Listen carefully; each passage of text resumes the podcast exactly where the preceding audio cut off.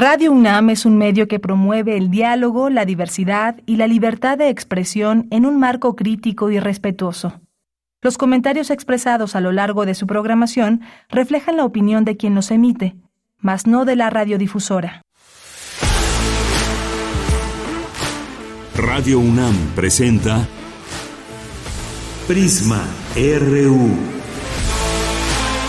Una mirada universitaria sobre los acontecimientos actuales. RU. Relatamos al mundo.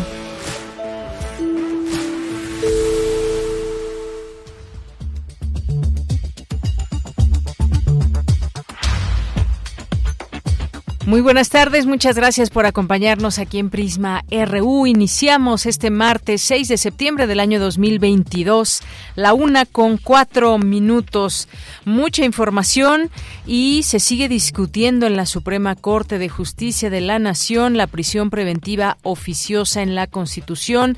Ayer decíamos se perfila para mantenerla esa prisión preventiva. Vamos a seguir platicando de este tema que tiene mucha trascendencia. Vamos a ver qué sucede en la Corte al rato tendremos el detalle de esta información que se ha dicho, cuáles son los argumentos de los ministros y más. Vamos a platicar con el maestro Hugo Concha Cantú, que es investigador titular del Instituto de Investigaciones Jurídicas de la UNAM, director de la revista Reforma Judicial, y vamos a conversar con él sobre este tema de la Suprema Corte de Justicia de la Nación, ejemplos también que nos puedan ilustrar por qué sí o por qué no, qué están diciendo los ministros. Tendremos todo este detalle. También tendremos, tendremos algunas invitaciones para todas y todos ustedes que nos están escuchando, invitaciones que vienen, por supuesto, desde nuestra universidad.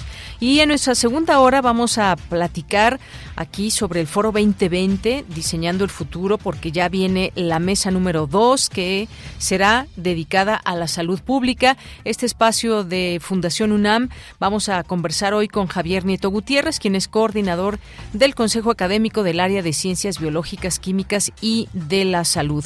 También tendremos hoy martes Poetas Errantes, Literatura. Estará con nosotros Carmina Estrada, editora de Punto de Partida.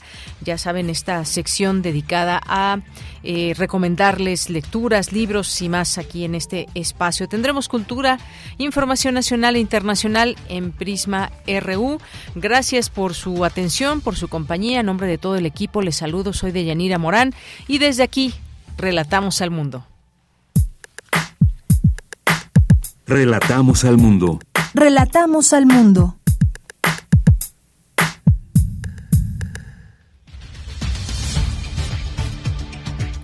Es la una con seis y en resumen, en información universitaria, la Junta de Gobierno de la UNAM designó a Mónica González Contró como directora del Instituto de Investigaciones Jurídicas.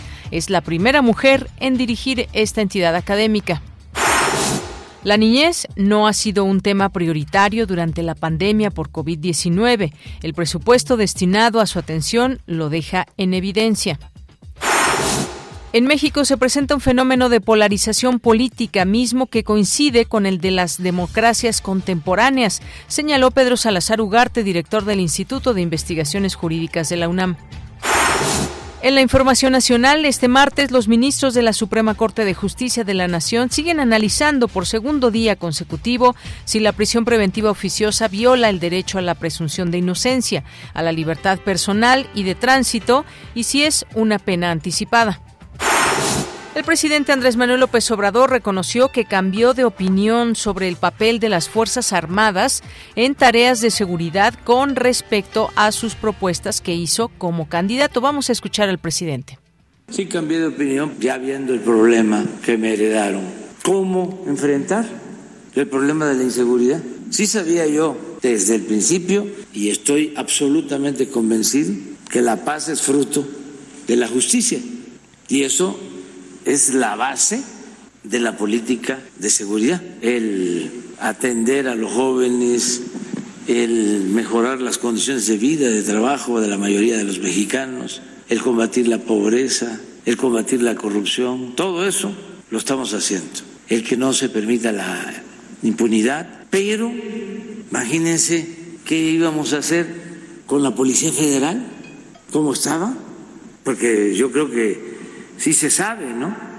que de la Policía Federal salieron todos los que ahora o están en la cárcel o están acusados o están prófugos por tremendas violaciones a derechos humanos. Bien, pues nada más recordemos las policías que manejaba Genaro García Luna. Y un punto importante en todo esto también, qué papel juegan actualmente las policías estatales, por ejemplo, no solamente el papel que desempeñan, sino cómo lo están desempeñando. Y pues es un tema también muy importante que también hay ya una propuesta del Partido Revolucionario Institucional. Seguiremos comentando sobre ello. Y en más información, el secretario de la Defensa Nacional, Luis Crescencio Sandoval, dijo que la Guardia Nacional continuará siendo una institución civil. Aseguró que la investigación a militares por su proceder durante el desempeño de sus funciones será profesional y apegada a los derechos humanos. Y en la información internacional, Liz Truss se convirtió hoy en la nueva primera ministra del Reino Unido. Es la tercera mujer en ocupar ese cargo. Hoy en la UNAM, ¿qué hacer? ¿Qué escuchar? ¿Y a dónde ir?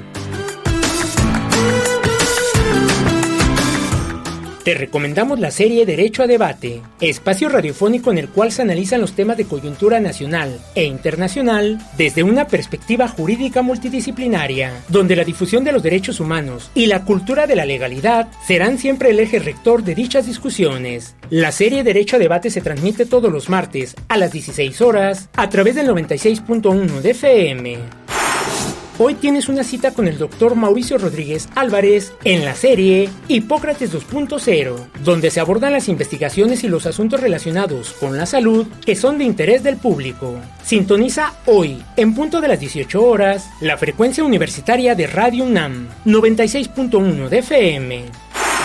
La sala Julián Carrillo de Radio UNAM te invita a visitar la exposición Reinvenciones del Medio Ambiente. A partir de activaciones artísticas en los cuerpos lacustres y la zona chinampera de Xochimilco, jóvenes del bachillerato de la Escuela Nacional Preparatoria de la UNAM presentan esta propuesta que busca sensibilizar la crisis ecológica de la actualidad, generando vínculos entre el medio ambiente, el arte y la ciencia. La coordinación de la exposición, Reinvenciones del Medio Ambiente estuvo a cargo de la profesora Lisette Luna Gamboa y la podrás visitar en el espacio Josep Torres Campalans de la Sala Julián Carrillo de Radio UNAM de lunes a viernes de 11 a 19 horas. La entrada es libre y deberás portar tu mascarilla.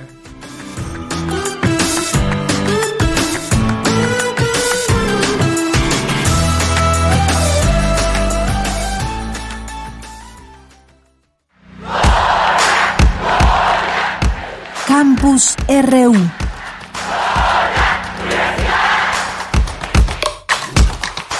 Bien, iniciamos nuestro campus universitario en este día 6 de septiembre. Nos, nos vamos con mi compañera Cristina Godínez. Mónica González Contró asume la dirección del Instituto de Investigaciones Jurídicas de la UNAM. Adelante, Cristina. Hola, ¿qué tal, Deyanira? Un saludo para ti y para el auditorio de Prisma RU. La Junta de Gobierno de la UNAM designó a la doctora Mónica González Contró como directora del Instituto de Investigaciones Jurídicas por el término de cuatro años. Al darle posesión del cargo, Guadalupe Valencia, coordinadora de Humanidades, reconoció la labor de Pedro Salazar, quien estuvo al frente del instituto durante ocho años. Al mismo tiempo destacó la labor que realizaron César Astudillo y Edgar Corso, quienes junto con la doctora González Contró formaron parte de la terna. Mi reconocimiento pleno porque hicieron una, un compromiso enorme, formularon programas de trabajo, proyectos importantísimos, porque se acercaron a la comunidad, escucharon sus opiniones, escucharon lo que la comunidad piensa y quiere hacia el futuro. Estoy segura que la doctora González Contró se hará cargo también de allegarse de toda la riqueza de opiniones, comentarios y propuestas que surgieron en este proceso. Mónica González Contró manifestó su gratitud a la comunidad por lo que llamó un proceso ejemplar. Un proceso protagonizado por una discusión sobre las propuestas. Desde luego que había visiones distintas pero a todas y todos los participantes nos identifica un profundo orgullo por nuestra universidad, un enorme compromiso con nuestro instituto y el deseo de contribuir a la causa de la justicia a través del derecho. Vivimos un momento complejo, especialmente desafiante. Históricamente hemos enfrentado grandes dificultades para construir y consolidar instituciones jurídicas que garanticen la seguridad de las personas, la alternancia democrática, el respeto a los derechos humanos y la paz social. Desde luego que lo logrado hasta hoy ha sido insuficiente, pero hoy nos enfrentamos a un riesgo de retroceso. Estamos ante una crisis del Estado constitucional de derecho, así lo manifesté ayer en la Junta de Gobierno, caracterizada por un déficit en el apego a las normas que integran nuestro marco jurídico. Si bien nuestro marco constitucional dista mucho de ser perfecto, es una herramienta fundamental para avanzar hacia una sociedad más justa. Deyanira, la doctora González Contró es investigadora especializada en derechos humanos, derecho a la no discriminación y derechos de niñas, niños y adolescentes profesora de asignatura de la Facultad de Derecho y coordinadora del Diplomado sobre el Derecho a la No Discriminación. También fue secretaria académica de Jurídicas y abogada general de la UNAM. Este es mi reporte. Buenas tardes.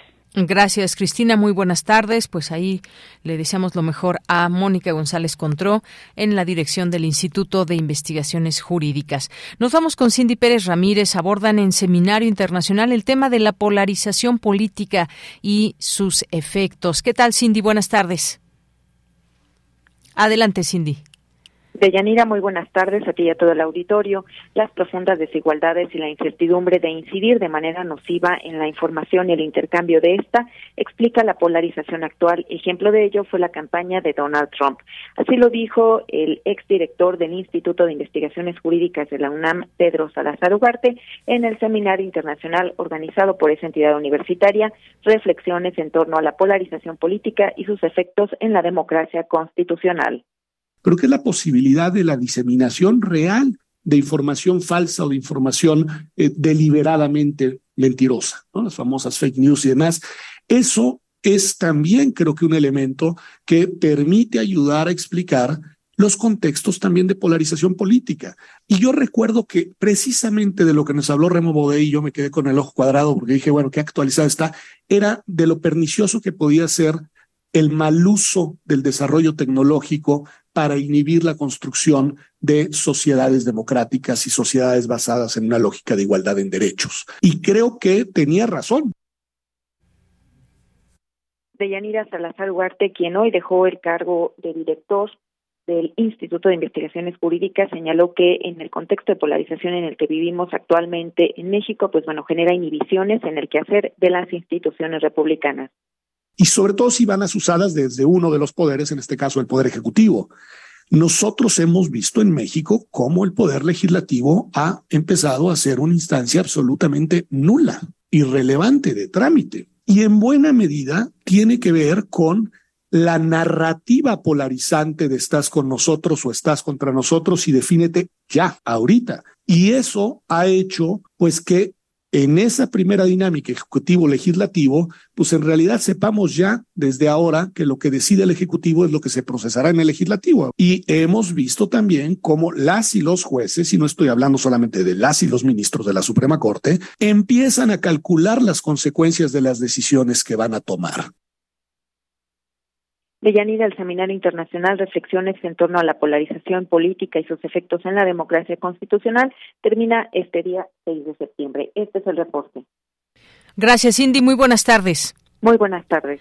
Pues qué tema tan interesante. Y efectivamente muchas veces las narrativas polarizantes, hay ejemplos que se pueden tomar, debates, es un tema bastante amplio, seguramente cada quien tendrá su postura y sin duda importante e interesante escucharlo de los distintos expertos que se dedican a todos estos temas, por ejemplo, la democracia, justamente este evento, reflexiones en torno a la polarización política, cómo abona, cómo no abona a la democracia, por ahí también el tema o el nombre salió de Donald Trump, que pues sabemos lo que hizo también con la política, ayudado de la política y ayudado del poder, esta enorme polarización que hubo en los Estados Unidos. Y hablar de otros ejemplos también, sin duda, pues no podemos dejar de hacerlo, tomando en cuenta muchas y distintas realidades. Vamos ahora con Dulce García. Destacan la importancia de atender a la niñez luego de las afectaciones por la pandemia de COVID-19. ¿Qué tal, Dulce? Muy buenas tardes. Así es, Deyanira, muy buenas tardes a ti al auditorio. Deyanira, con el objetivo de analizar las problemáticas sociales surgidas a raíz de la pandemia, la Escuela Nacional de Trabajo Social llevó a cabo el encuentro La Orfandad, secuela oculta derivada del fallecimiento por COVID-19. Ahí la maestra Tania Ramírez Hernández, directora ejecutiva de la Redim, resaltó que ya desde antes de la pandemia la niñez en nuestro país estaba en una situación de invisibilidad y de discriminación que se expresaba a veces en la institucionalidad pública y el presupuesto. Dijo que, por ejemplo, el Sistema Integral de Protección de Niñas, Niños y Adolescentes, que surgió para atender un pendiente que desde hace mucho tiempo tenía México respecto de la Convención de los Derechos de la Niñez, se vio fuertemente afectado con la pandemia. Vamos a escuchar por qué. Y entrando en pandemia, junto con todas las otras crisis, entra también en crisis este sistema, que aunque fue construido por ley, pues entra en una suerte de crisis política ante una incomprensión de su sentido y de su razón de ser, eh, y tenemos ahí todavía latente la, la la tentación de que pueda ser una de las instituciones que sean subsumidas a otras instituciones, lo que desde nuestra perspectiva implicaría una regresión en términos de derechos. Pensar en que eso se reduzca en términos políticos, estar subsumida en este caso al DIF, es regresarnos al México de hace 30 años y entregarle a una institución pública el encargo de la niñez, lo cual dejaría de tener enfoque de derechos. Y bueno, Yanira insistió en que la pandemia, en la pandemia fue evidente la reducción del presupuesto en los grupos relacionados con la niñez, sobre todo los dedicados a la protección y defensa de los derechos humanos. Escuchemos nuevamente y a la prevención de la discriminación. En el famoso anexo 13 del presupuesto de, gobernación bajamos de 10 o de 7 millones de pesos en cada caso a 1.5. Eh, el presupuesto en, en, total presentaba un incremento, ciertamente, pero menor al de los años anteriores y que además cuando lo compulsábamos con la inflación prevista por la Secretaría de Hacienda, pues sale casi, casi igual, digamos. Hubo otro declive no solo en presupuestos, sino en vacunación. México cayó severamente en su esquema de vacunación básica durante la pandemia eh, y estamos hablando de, que podríamos haber revertido entre un 60 y 64% la vacunación, eh, la cobertura de la vacunación en su esquema básico a la niñez. Y bueno, Mira Tania Ramírez dijo que el descuido de la niñez en la pandemia fue evidente desde el hecho de que nunca estuvo mencionada como un objetivo prioritario programable en la estrategia de vacunación, pero dijo que además hubo una falta de abasto en medicamentos para otras enfermedades de la niñez, como lo puede ser el cáncer, y que ello derivó en que para 2020 2.077 niñas, niños y adolescentes perdieran la vida como consecuencia, por ejemplo, de tumores, lo que se tradujo en 5.7 defunciones de este sector de la población cada día en el país. Esta es la información de Yanira. Gracias, Dulce. Muy buenas tardes. Gracias a ti. Buenas tardes. En otro tema también importantísimo y ahora con el regreso a clases presencial también algunas cosas van saltando ahí en las aulas y eh, también podemos decir que se está poco a poco llegando a esa normalidad donde las y los estudiantes tendrán esta posibilidad de generar sinergias con otras personas, con sus maestras y maestros, pero efectivamente la orfandad es una de las secuelas ocultas, esta secuela que también muchas veces los dejó sin papá o sin mamá o sin ambos. Bien, pues vamos a continuar con la información. Les decíamos que los ministros de la Suprema Corte de Justicia de la Nación analizan por segundo día consecutivo si la prisión preventiva oficiosa viola el derecho de la presunción de inocencia a la libertad personal y de tránsito y si es una pena anticipada. Luis Fernando Jarillo ha estado siguiendo desde el día de ayer todo lo que está sucediendo ahí en la Suprema Corte de Justicia de la Nación y nos tienes la información hasta el momento, Luis Fernando. Buenas tardes. Buenas tardes, Deyanira, a ti y a todo el auditorio de Prisma RU. Así es, la Suprema Corte de Justicia está en estos momentos en esta discusión. Todavía no hay eh, una decisión de, este máximo tribunal, pero ya se perfilan algunos votos, ¿no? Eh, la prisión preventiva oficiosa es válida en un estado constitucional de derecho? Esta es la pregunta que el ministro Luis María Aguilar Morales responde en su proyecto de invalidez que se ha discutido este lunes y el día de hoy en la Suprema Corte de Justicia de la Nación. El ministro argumenta que la prisión preventiva, en su carácter de oficiosa, puede violar los tratados internacionales en materia de derechos humanos, la, presunción de inocencia o el derecho al libre tránsito. El proyecto ha conseguido de manera clara dos votos a favor y tres en contra de declarar inválida esta medida cautelar, contemplada en el artículo 19 de la Constitución. Se necesita un voto más para desechar el proyecto por no alcanzar la mayoría calificada de al menos ocho votos a favor. Esta mañana, el ministro Jorge Mario Pardo expuso que las acciones de inconstitucionalidad que llevaron a crear el proyecto que se discute hoy no se impugnaron o no impugnaron la prisión preventiva oficiosa, sino que únicamente se refirió a las leyes secundarias.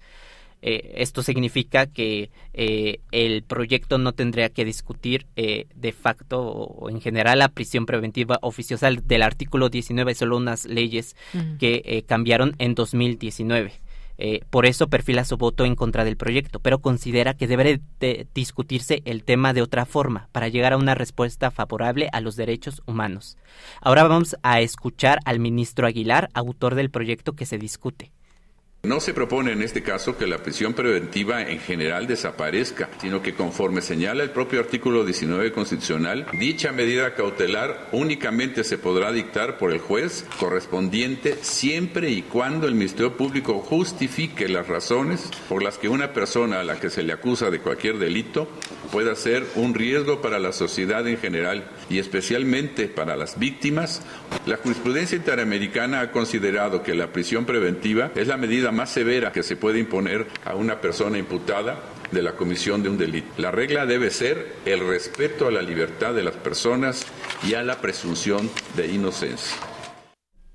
Recordemos que el pasado 26 de agosto llegó a la Corte Interamericana de Derechos Humanos el caso Daniel García y Reyes Alpizar, dos mexicanos acusados de homicidio que permanecieron bajo prisión preventiva oficiosa por 17 años, con violaciones al debido proceso y sin juicio.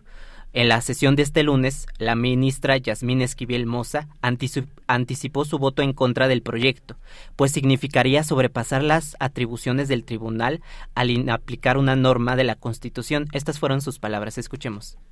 ¿Puede un poder constituido, incluso esta Suprema Corte de Justicia de la Nación, privilegiar la observancia de un tratado internacional en contra de la letra expresa del artículo 133 de la propia Constitución, de la propia Carta Magna?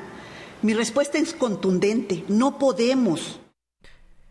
Contrario a la ministra Esquivel Moza, la ministra Loreta Ortiz Alf sí reconoció que la prisión preventiva oficiosa puede ser inconvencional y confía en que el resultado del caso Daniel García y Reyes Alpizar en la Corte Interamericana obligue al Estado mexicano a expulsar la prisión preventiva oficiosa del marco jurídico del país, sin embargo, expresó que la Suprema Corte de Justicia no está facultada para modificar la Constitución y anticipó también su voto en contra. Escuchemos.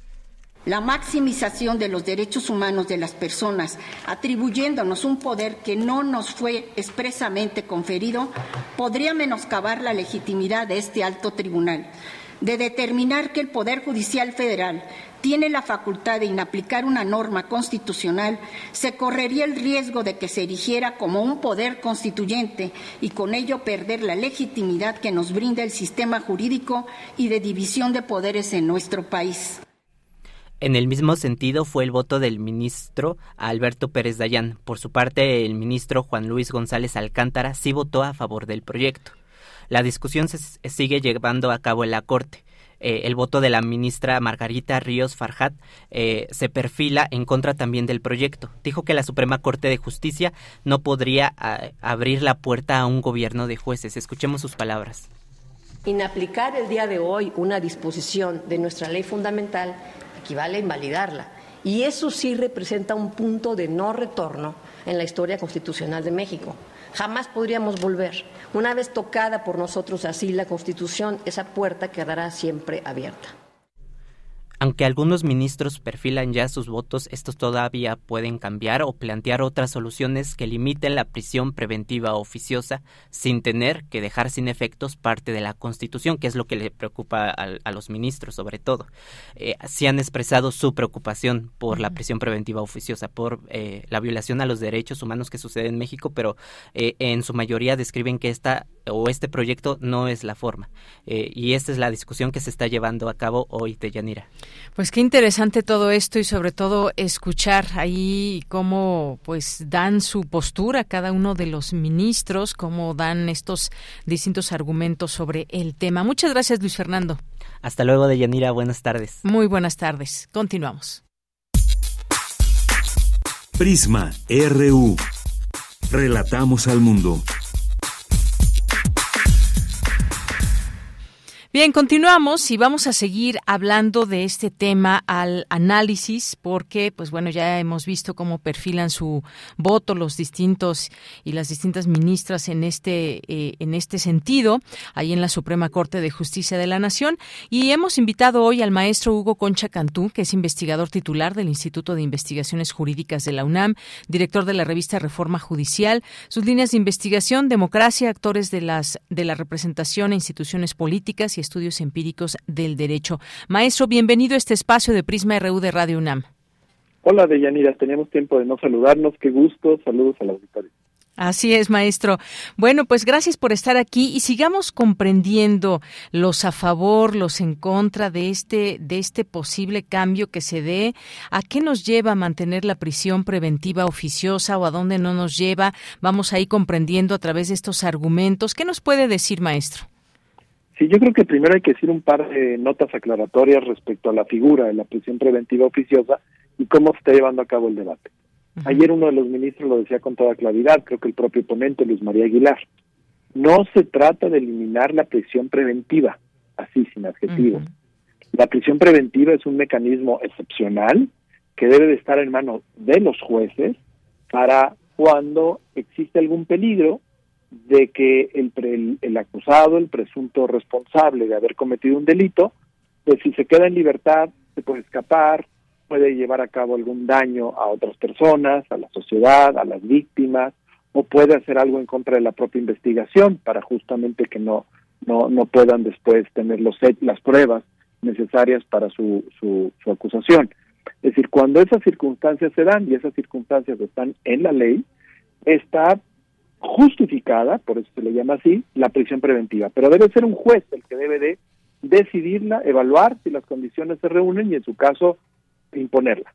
El problema, como sabemos, es que nuestro artículo constitucional en, en aquel periodo tan duro de la presidencia de Calderón, cuando eh, estaba supuestamente, con, digo supuestamente por lo que hemos visto que pasó después, combatiendo al crimen organizado, pues hubo muchas normas de endurecimiento contra, contra la criminalidad, o por lo menos en apariencia. Una de ellas fue que se reforma este artículo, el artículo 19, y se agrega, además de lo que acabo de platicar de la prisión preventiva, se agrega una lista de delitos que deben de tener prisión preventiva oficiosa. La, esto quiere decir que cuando el fiscal, lo que basta que el fiscal eh, encuentra a gente presuntamente eh, responsable de haber cometido alguno de los delitos en esta larga lista, eh, con solo solicitarlo el juez debe de encarcelarlas. O por lo menos así se ha aplicado. Se ha aplicado la prisión preventiva oficiosa que está en ese artículo de la Constitución como si fuera sinónimo de prisión preventiva automática. Eso es terrible porque viola algunas otras disposiciones de la Constitución, viola el debido proceso legal, viola la presunción de inocencia y se le empieza a tratar a estos presuntos responsables como si ya fuera gente con una sentencia, como si ya fuera gente condenada de haber cometido un delito, cuando en realidad lo único que va a ocurrir es que apenas va a iniciar su proceso y ni siquiera se justificó ningún tipo de razón o condición para que deban estar en la cárcel. Se, dio de manera automática. Ese es el debate respecto a la figura. Ahora, el segundo debate tiene que ver sobre el papel de la Corte frente a esta figura. Y lo que empezó a darse a partir de una resolución de una acción de inconstitucionalidad y de un amparo que también se va a discutir más adelante en la Corte, es que esta figura de la prisión preventiva oficiosa que viola estas disposiciones también viola tratados internacionales de los que México ha firmado. Entonces, ¿qué hacemos cuando en la propia Constitución expresamente viene una figura pues, que atenta contra otros principios de la Constitución y atenta contra principios convencionales, es decir, de convenciones internacionales? El debate que, se, que surgió es hasta dónde la Corte puede hacer algo. Eh, una posición que se discutía es que la Corte, que es lo que trae el proyecto original, debe de invalidar esta disposición constitucional. Pero inmediatamente hubo más gente que dijo, a ver, esta no es la, este no debe ser el papel de la Corte. La Corte no es un poder constituyente para andar diciendo qué se queda y qué se quita de la Constitución. Entonces ya es una cosa mucho más grave. Y si, y si le abrimos, que es un poco lo, de, lo que decía en sentido contrario eh, la ministra Ana Margarita Ríos Farjat, si abrimos este precedente, si dejamos que la Corte empiece a actuar y hacer estas cosas, pues ya una vez hecho, vamos a empezarla a tener queriendo quitar o poner, quitando cosas de la Constitución en otros momentos y con otros temas que a lo mejor no nos van a parecer ya tan obvios. Claro. El camino, entonces teníamos ministros, hubo ayer un par de ministras que la verdad no agregaron nada al debate, simplemente repitieron o bien el, discurso, la narrativa que el, del Poder Ejecutivo, el cual también hay que decirlo, ha estado presionando muy fuerte a la Corte para que no vaya a invalidar esto, y repitieron además cosas que no son ciertas, que esto iba a significar poner un montón de criminales en la calle. Primer tema, no son criminales, no están sentenciados. Y segundo tema, no es cierto que eso va a pasar. Lo que iba a pasar en todo caso, que esto se desaplicara, es que los jueces tendrán que reevaluar la situación de cada una de las personas que están en la cárcel. Entonces tampoco era tan cierto ese argumento. Otro ministro, un ministro que merece siempre toda mi admiración y mi respeto, el ministro Juan Luis González Alcántara, ese puso un punto que me parece a mí que es el, el, punto que probablemente va a ganar hoy con, eh, en votos, sobre todo hoy que continúa esta discusión. Lo que dijo es, a ver, efectivamente yo estoy de a favor con el proyecto, es decir, la prisión preventiva oficiosa es una figura que atenta contra un montón de derechos y que atenta contra disposiciones constitucionales y, y hay que hacer algo al respecto.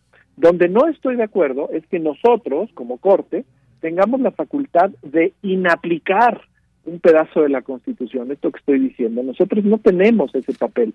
También el otro ministro, Pérez Bayán, lo dijo con, de forma mucho más coloquial, dijo, yo no tengo, a mí nadie me ha dado el rol para hacer una cosa de este tipo. Efectivamente, y el ministro entonces, González Alcántara, lo que dice, lo que debemos hacer es buscar una interpretación sistemática de toda la Constitución, no de pedacitos, porque si lo hacemos solo de pedacitos vamos a generar una cosa ahí muy que no se comunique bien, con cosas que dicen de, hacia un lado y otras en otro sentido. Tenemos que buscar una interpretación como, como tribunal constitucional que, seamos, que somos y que tenemos esa obligación de que toda la constitución sea un todo y vaya en búsqueda de, de mismos objetivos. Y en ese sentido, frente a la figura de la prisión preventiva oficiosa, hagamos una interpretación conforme para adecuar lo que dice ese artículo 19 con lo que dice el artículo primero y los derechos y la, importancia de los derechos humanos y la importancia de los tratados internacionales que la propia Constitución les otorga. ¿Y qué hay que hacer? Pues en este caso en particular, lo de oficioso hay que interpretarlo de otra manera. No debe de seguir interpretándose como una prisión preventiva automática, sino lo que va a suceder es que las fiscalías, cuando estén en presencia de presuntos responsables de, los delitos que están ahí catalogados, simplemente van a estar obligados de presentarle esto al juez diciéndole estos forman este, este, estos presuntos criminales están en esta lista.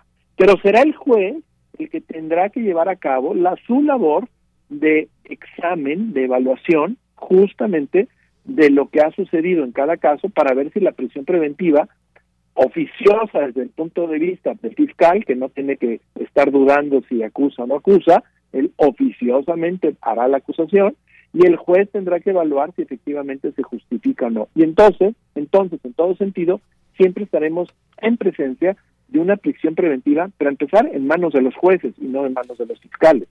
Y en manos de jueces que tendrán que evaluar si efectivamente tiene que, autorizarse o no esta prisión preventiva. Básicamente creo que esa es la discusión que se ha estado dando y, por eso la importancia que tiene. Bien, pues cuántas cosas para entender todo esto de la manera más clara posible. Y me parece que hay algunos quizás ejemplos, maestro, que podemos traer a, colación, porque se habla mucho, por ejemplo, ahora de eh, los casos de Daniel García Rodríguez y Reyes Alpizar, que permanecieron detenidos en prisión preventiva por más de 17 años. Y como sabemos, en todo este debate han salido también algunos activistas a señalar sus puntos de vista. Sin embargo, aquí me parece que estamos también en un plano eh, hay que señalarlo completamente, que tiene que ver con la parte legal más que interpretativa. Pero, pues, platíquenos un poco, no sé si además de este caso, cómo podemos, para entenderlo aún mejor, estos, este, estos dos nombres, pues nos dicen mucho de cómo se ha seguido, pues, el caso de su prisión preventiva. Totalmente, y como sabemos, pues son ellos apenas un ejemplo de un enorme número de personas que les ha sucedido esto, que sin que tener sentencia siguen encarceladas esperando las demoras propias de nuestro sistema judicial, que la verdad también hay que decirlo, pues está en una, en una situación y unas condiciones terribles. El caso que estás mencionando, Yanira, es fundamental, porque también ahí viene. La Corte Interamericana tiene un caso justamente en donde México está siendo acusado en el tema de la prisión preventiva por las dos personas que acabas de mencionar. Y hay muchas probabilidades de que la resolución de la Corte Interamericana vaya a condenar al Estado mexicano. En el caso que eso ocurra, lo que va a suceder es que entonces la Corte Interamericana, si son las sentencias del sistema interamericano, le va a recomendar a México que haya una que haga una modificación en ese sentido, es decir, que quite o que cambie la manera en que está la prisión preventiva y que se y, la manera en que se utiliza. Entonces la Corte aquí, la nuestra, lo que está haciendo pues es un poco adelantarse justamente a algo que muy probablemente pues viene en camino, que va a ser una condena de la Corte Interamericana eh, de, de Derechos Humanos, ¿no? Así es. Bueno, pues este, estos dos casos que sirven para ejemplificar todo esto y también pensando en la justicia, de pronto me hago esa pregunta, ¿qué le conviene al país y si, y se tiene que si tiene que ver esto con el contexto de violencia y esto que nos explicaba maestro de los jueces y demás, lo que queremos siempre es que vayamos enfocados hacia la impartición de justicia. Para llegar a ella, pues están los distintos caminos por los que se tiene que pasar, pero tiene que ver también eh, pues, el contexto de violencia en nuestro país, en nuestro país o qué, qué le conviene a México en este sentido? Yo creo que necesitamos un sistema de justicia fuerte, contundente, en donde no haya inocentes en la cárcel y tampoco haya criminales en la calle. Y, para eso pues, tenemos que hacer muchísimas cosas, tenemos que fortalecer todo el sistema de justicia en general, sobre todo lo que tiene que ver con seguridad pública y sobre todo lo que tiene que ver con la investigación y persecución de los delitos. El problema es que las cosas que hemos hecho en ya muchos años militarizar la seguridad pública y seguimos con ese con esa cantaleta por un lado y por otro lado esto de endurecer las penas, querer meter a todo el mundo a la cárcel, lo que lo único que nos ha demostrado es que no son soluciones, no arreglan el problema, la criminalidad ha seguido creciendo, los crímenes han seguido creciendo, el país está verdaderamente en estado de alerta en estos temas. Pues ahí lo que la autoridad donde nos está fallando es no reconocer que este tipo de medidas no son la solución a estos problemas y que tendríamos que estar analizando con toda seriedad otras posibilidades. Yo creo que las otras posibilidades es hacer un sistema de justicia y de seguridad pública pues muy sólido, muy contundente y que funcione bien pero eso normalmente pues no son no son buenas propuestas electorales porque son las soluciones que van mucho más allá de tres o de seis años que es lo que duran las personas que son electas. Pues por eso normalmente no se van por ese camino y más bien quieren soluciones que parezcan ser contundentes y buenas aunque los resultados a mediano y largo plazo vemos que son un auténtico fracaso Bien, pues sí, cuántas cosas en todo esto, pero aclarar y esto que usted mencionaba, esta, eh, este arranque de la sesión el día de ayer, el ministro Luis María Aguilar, pues dijo que este debate se daría en la Suprema Corte, que no preveía la desaparición como tal de la prisión preventiva, sino esta obligación que tendrían los jueces de justificar la medida cautelar a petición de, la, de las fiscalías y ministerios públicos. Ahí ya empezando con esto que nos decía usted también al, al inicio, y, y, y pues también preguntar cómo ¿Cómo, se opera actualmente? ¿Todo funciona bien en este sentido? Sobre todo, pues, por ejemplo, si se, queda, si, si se queda la, la prisión preventiva oficiosa o dónde se detectan esos errores en la aplicación de la justicia, en su interpretación. Hay corrupción, se hablaba en todo esto, como usted decía también, qué, qué parte está jugando el, el Ejecutivo y este tema, por ejemplo, de los jueces, si hay jueces corruptos o qué le toca a los fiscales, cómo está funcionando actualmente, eh, que tendría que funcionar mejor, creemos, y si esto puede ser una pauta para ello o no. Nos decía usted, bueno, sigue habiendo mucha criminalidad, algo tendrá que estar cambiando. ¿Dónde está, digamos, el, el error de la impartición de justicia? El, sistema de justicia penal de, de Yanira básicamente tiene tres grandes eslabones. Uno es lo que tiene que ver con la seguridad pública, los policías, la policía que contiene o en su caso, cuando el delito ya se comete, que tiene que ayudar a, tratar de, de llevar a cabo a buen puerto una investigación. Y ahí se une con el segundo elemento, que es la persecución de los delitos, la investigación y persecución de los delitos que le corresponde a las fiscalías. Y el tercer elemento que tenemos en ese sentido es justamente los poderes judiciales, los que ya tienen, se les presentan las investigaciones y van a decidir efectivamente pues si hay criminalidad y qué sanción debe de llevar. Yo creo que en el país, curiosamente, la última parte, la de los jueces, es la que está en mejores condiciones. No quiere decir que está en el lugar donde nos gustaría, no. Pero cuando sale el Ejecutivo, sale el presidente a decir que son los jueces, ¿cómo van a ser los jueces? Pues ojalá sean los jueces lo mejor armado. El problema es lo anterior. El problema es que los jueces se quedan sin posibilidades de llevar a cabo nada ni de hacer bien su trabajo cuando las fiscalías en el país, las que investigan, entre comillas, delitos, pues no lo saben hacer. Y eso lo podemos ver con tantos casos que tenemos enfrente. Tenemos el caso de la señora Luz Raquel, que supuestamente ella solita se quemó y se mató. Tenemos el caso de, Deyanari, de, de Yanira en Nuevo León, que también aparentemente solita se cayó y se murió en un tinaco tenemos los casos que aquí han salido en Ernestina Godoy en la Ciudad de México, etcétera, etcétera, etcétera. No hemos invertido lo suficiente en cuadros de incapacitación de nuestras fiscalías y ahí yo creo que está el más grande de los problemas de nuestro sistema de justicia. Hay que invertirle a los tres sectores, sin lugar a dudas, pero si yo tuviera que decir en dónde particularmente, a las fiscalías. El estado de las fiscalías mexicanas sí es alarmante, están en ruinas de Yanira y eso hay que repetirlo, es uno de los problemas más grandes que actualmente está enfrentando el Estado mexicano.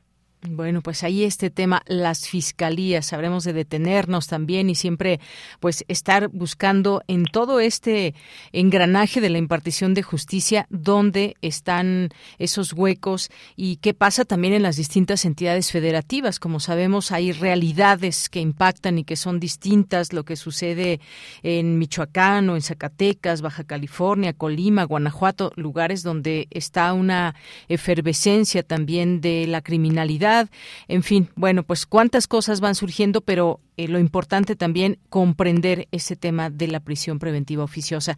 Pues maestro Hugo Concha Cantú, muchas gracias por estar aquí, un gusto saludarle y ya lo tendremos, ya lo invitaremos más seguido a este espacio. Con todo gusto, Yanira, que tengas muy buen día, igualmente todo. Muchas gracias, hasta luego, maestro. Fue el maestro Hugo Concha Cantú, investigador titular del Instituto de Investigaciones Jurídicas de la UNAM, director de la revista Reforma Judicial, y entre sus líneas de investigación están democracia, actores de la representación e instituciones políticas y estudios empíricos del derecho. Pues vaya tema que se está ahí debatiendo en la Suprema Corte. Sigue todavía este debate y ya tendremos más adelante finalmente cómo queda la votación entre los ministros. Queremos escuchar tu voz. Síguenos en nuestras redes sociales. En Facebook como Prisma RU y en Twitter como arroba PrismaRU. Una de la tarde con 46 minutos y tenemos ya, está próximo a salir el nuevo número de Goya, el periódico de las y los estudiantes de la UNAM y vamos a platicar con Mariana Vega, que es coordinadora de información de Goya y este periódico y además es locutora de Habitare en Radio UNAM. ¿Qué tal Mariana? ¿Cómo estás? Buenas tardes. Hola, bella amiga, muy buenas tardes. Pues muy contenta de saludarte. Muchas gracias por este espacio. Bien, pues gracias por estar aquí también eh, parte de Radio UNAM, de esa programación, también de la que tú formas parte. Y pues cuéntanos un poco de este nuevo número de Goya Universitario, porque pues expectativas y realidades de las clases sociales. Cuéntame los abordajes de este tema y cuándo sale este periódico.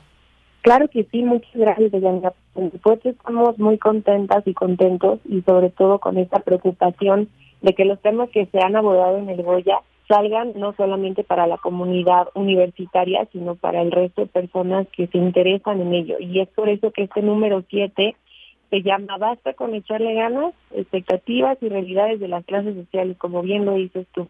Y bueno, pues es el séptimo ejemplar de este Goya. Va a cerrar su convocatoria este próximo domingo 11. Es el último día que las y los estudiantes de CCH, de prepa, de todas las licenciaturas tienen para enviar sus obras. Y es un tema que, bueno, eh, no solamente es importante, sino que es urgente y necesario.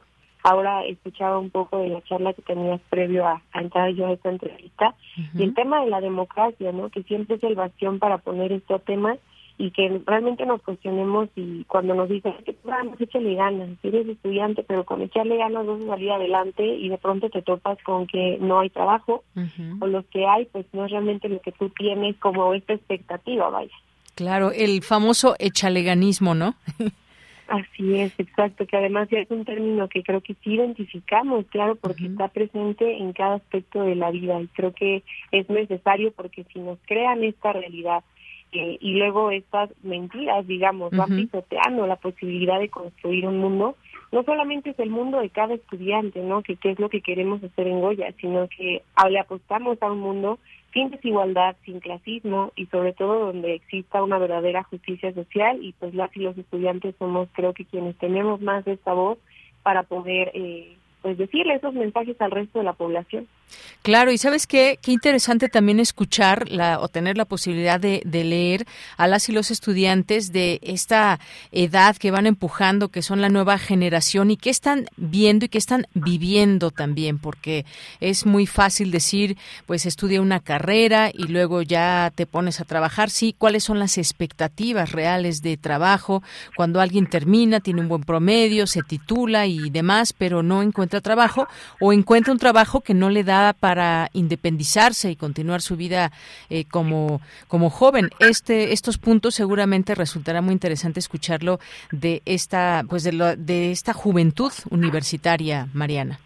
Claro que sí, Deyanir, sobre todo, sabes, también aprovechar para que a quienes les llama la atención es saber de estos temas que se acerquen, que chequen el sitio que es pues.unam.mx, diagonal Goya con tres O, para que no les vaya a salir otra cosa, y que realmente lo lean, porque son temas que si bien eh, le competen a las y los estudiantes, yo creo que cualquiera nos sentiremos identificados, identificadas, porque cuando eres joven, eh, no es solamente el momento en el que te cuestionas estos temas, sino que es para el resto de tu vida. Entonces, leer a esta generación que, como bien dices, pues vienen también de estudiar dos años en línea. ¿Qué está pasando con los estudiantes, los estudiantes hoy en día?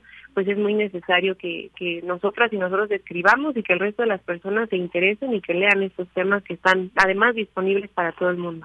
Claro, que leamos lo que lo que siente esta generación y dejar también la invitación, Mariana, aquí abierta para las y los estudiantes que nos estén escuchando, que pasen la voz también, para que puedan ser parte en algún momento de este periódico Goya que se hace por las y los estudiantes universitarios, como en esta ocasión nos dice, cierra, todavía tienen unos días, cierra el próximo domingo 11, y los temas, sin duda, ya, ya van en el número 7, te escuchaba decir, los temas también se van eligiendo entre todas y todos que son, pues sin duda, algo o son temas que les están moviendo en la actualidad.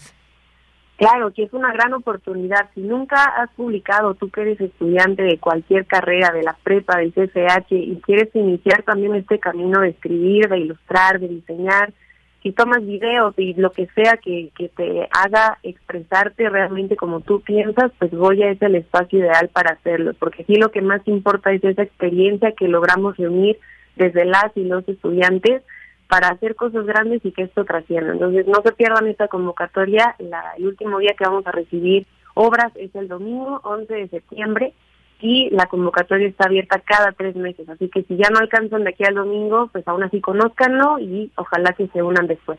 Claro que sí, ahí en la página del PUEX pueden eh, encontrar toda la información. Pues Mariana Vega, muchas gracias por estar aquí. Me ha dado mucho gusto saludarte y escucharte también sobre este nuevo número de Goya Universitario. Muchas gracias.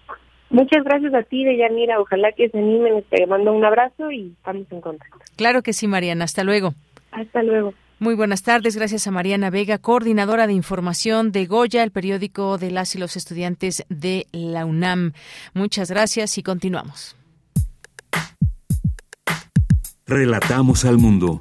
Relatamos al mundo.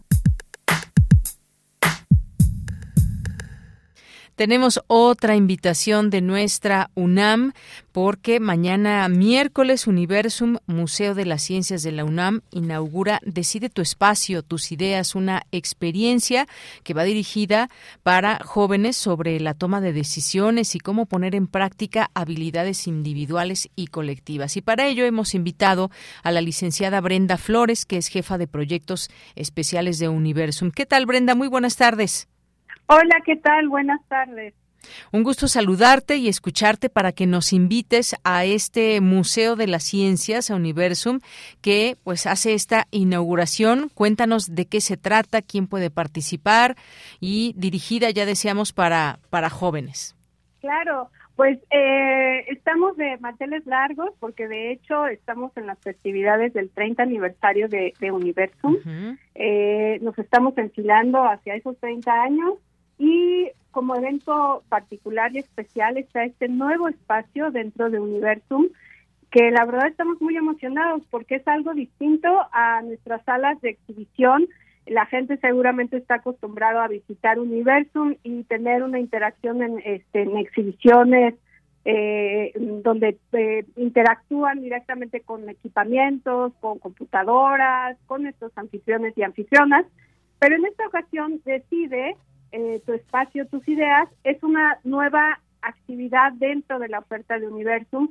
Esta experiencia, vamos a llamarlo, podría ser como un laboratorio de ideas, donde nuestros visitantes, sobre todo eh, jóvenes, este, que estén interesados en temas sobre sostenibilidad, pueden venir a este espacio, realizar dos experiencias eh, que les van a ayudar, por un lado, a tomar decisiones respecto a problemáticas específicas, por ejemplo, temas de movilidad, eh, más adelante eh, temas sobre agua, en fin, eh, discutir sobre posibles alternativas a problemáticas que tenemos en nuestro cotidiano, pero también otra actividad donde podrían diseñar, empezar a idear soluciones a esas problemáticas.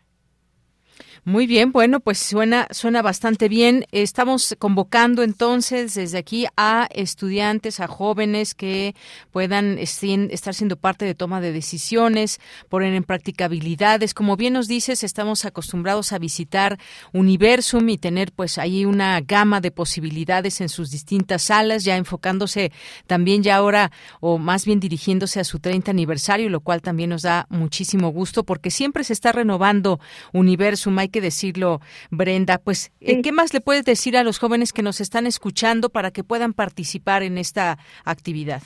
Claro, también les invitaría, porque este espacio Decide eh, está vinculado con dos cursos en línea que, que pueden explorar, son autogestivos, están dirigidos a, a los jóvenes. Son dos cursos que pueden encontrar visitando nuestra página Universum. Encuentran este, las actividades relacionadas a Decide y los vamos a, llevar a los dos cursos en línea. Uno de ellos eh, se llama ABC de un proyecto sostenible y el otro se llama Atrévete a ser vigilante del planeta. Estos están vinculados con la experiencia de CIDE, pero justo podrían este, ir, ir poniendo eh, sus ideas en estos dos cursos en línea que también ofrece Universum. Muy bien. Oye, cuando nos dices de jóvenes, más o menos entre qué edades estamos hablando para quienes nos están escuchando. Claro, excelente, excelente pregunta. Sí, la actividad está diseñada principalmente para jóvenes en este, estudios bachillerato prepa, pero por supuesto que podemos recibir eh, personas a partir de los 12 años.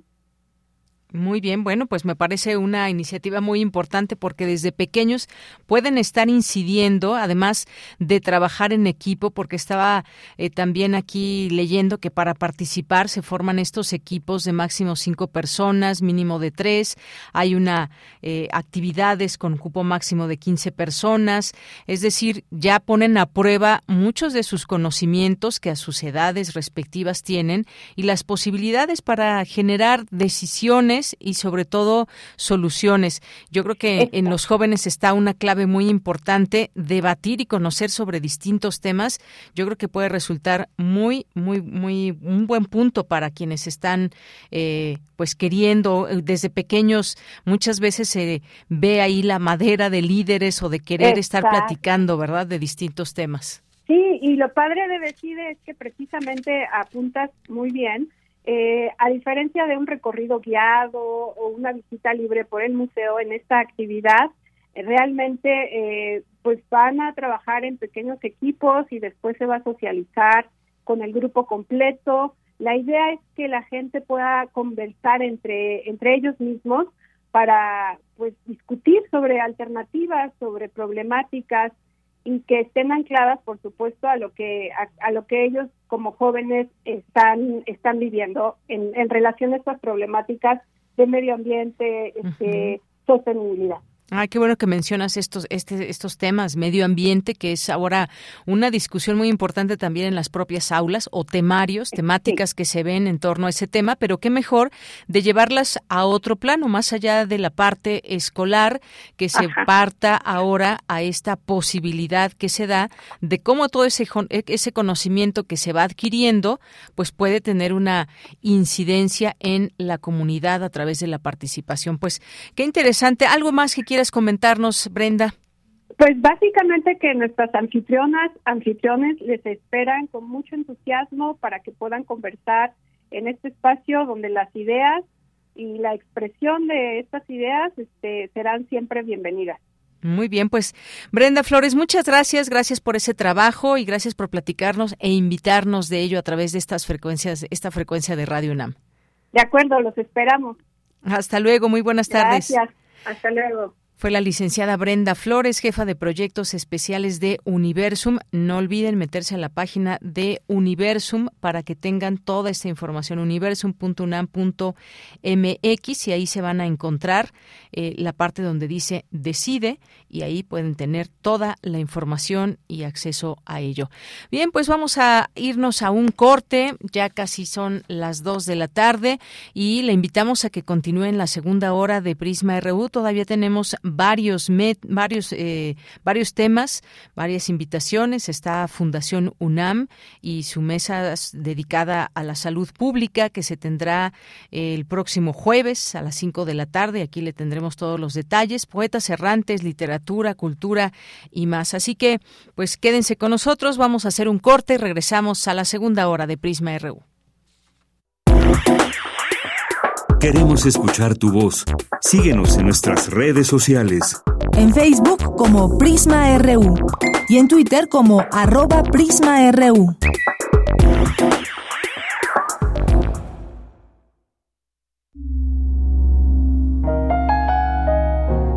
...96.1 de FM... ...860 de AM... Encuéntranos en Spotify como Radio UNAM. X-E-U-N. Radio UNAM. Experiencia sonora. Ay, no, comadre, ya no entiendo nada. Cada día todo más caro. Yo sí entiendo, estamos muy mal. Todo está carísimo. Además, ya no se encuentra lo mismo que antes. En México, Vivimos una crisis alimentaria. La inflación y la falta de seguridad han generado carestía de alimentos y precios altísimos. En el PRD proponemos un plan de emergencia alimentaria que garantice el acceso a los alimentos a precios justos. PRD. Habla Andrés Manuel López Obrador. No somos iguales durante los gobiernos neoliberales. No siguieron el ejemplo de Juárez. Honestidad y austeridad. Nosotros Hemos ahorrado un billón setecientos mil millones de pesos por no permitir los privilegios fiscales, 200 mil millones por combatir el huachicol, 500 mil millones por no permitir la corrupción y los lujos en el gobierno, y todo en beneficio del pueblo.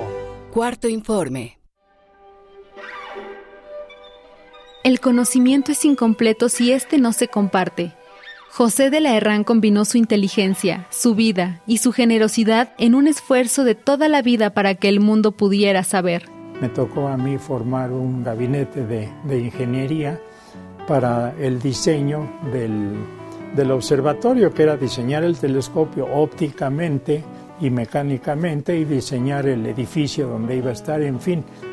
Y con el doctor Sarucán estuvimos en la manufactura del Museo de Ciencias Universum, que actualmente pues ya tiene más de 20 años funcionando. Desde su juvenil interés por la astronomía hasta su especialización en los aún nacientes medios electrónicos de comunicación, el ingeniero miró en la tecnología un futuro inevitable que era necesario aprovechar y entender como herramienta. Radio, televisión, óptica, aceros especiales, todo despertó su interés y podría ser utilizado para su propósito, el cual fue hospedado no solo por la Universidad Nacional Autónoma de México, también la Universidad Autónoma Metropolitana, el Instituto Politécnico Nacional, el Instituto Tecnológico de Estudios Superiores de Monterrey, la Secretaría de Educación Pública y hasta el Consejo Nacional de Ciencia y Tecnología y la Comisión Federal de Electricidad. Pero el escucha de a pie lo reconocerá por dos de las contribuciones que hizo a la ciudadanía. El túnel de la ciencia, en el transbordo del Metro La Raza de la Ciudad de México, y el Museo Universum, una respuesta lúdica e interactiva a los estáticos museos científicos del momento. Fue colaborador del Instituto de Astronomía de la UNAM, presidente de la Asociación Mexicana de Periodismo, presidente de la Fundación Latinoamericana de Radio y Televisión y fundador de la Sociedad Mexicana de Astronomía.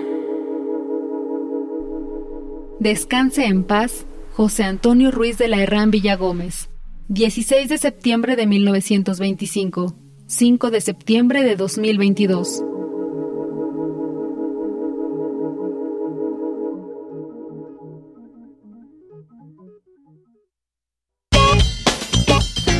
Porque tu opinión es importante, escríbenos al correo electrónico prisma.radiounam@gmail.com.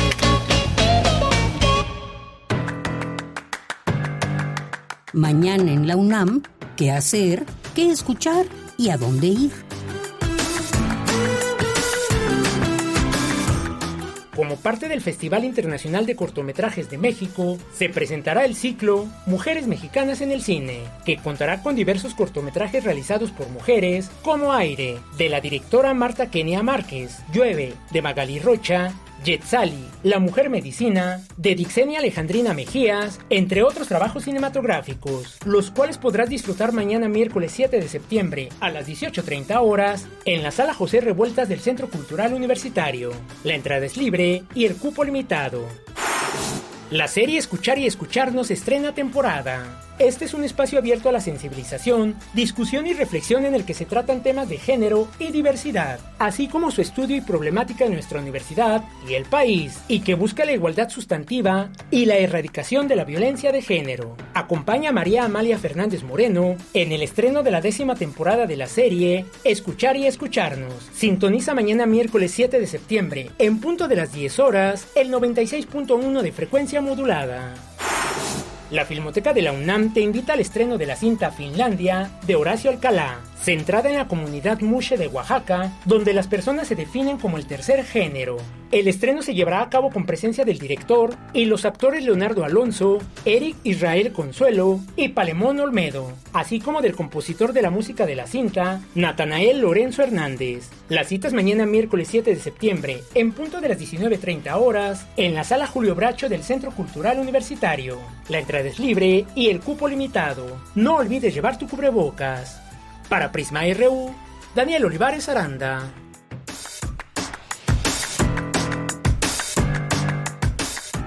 Bien, pues estamos de regreso aquí en Prisma RU con mucha información y pues también afortunadamente siempre contando con su participación a través de redes sociales en arroba Prisma RU en Twitter, Prisma RU en Facebook, nos están escuchando en el 96.1 de FM, aquí estamos todo el equipo y entre este equipo pues está Michelle González que lleva nuestras redes sociales de Prisma RU. ¿Qué tal Michelle? ¿Cómo estás?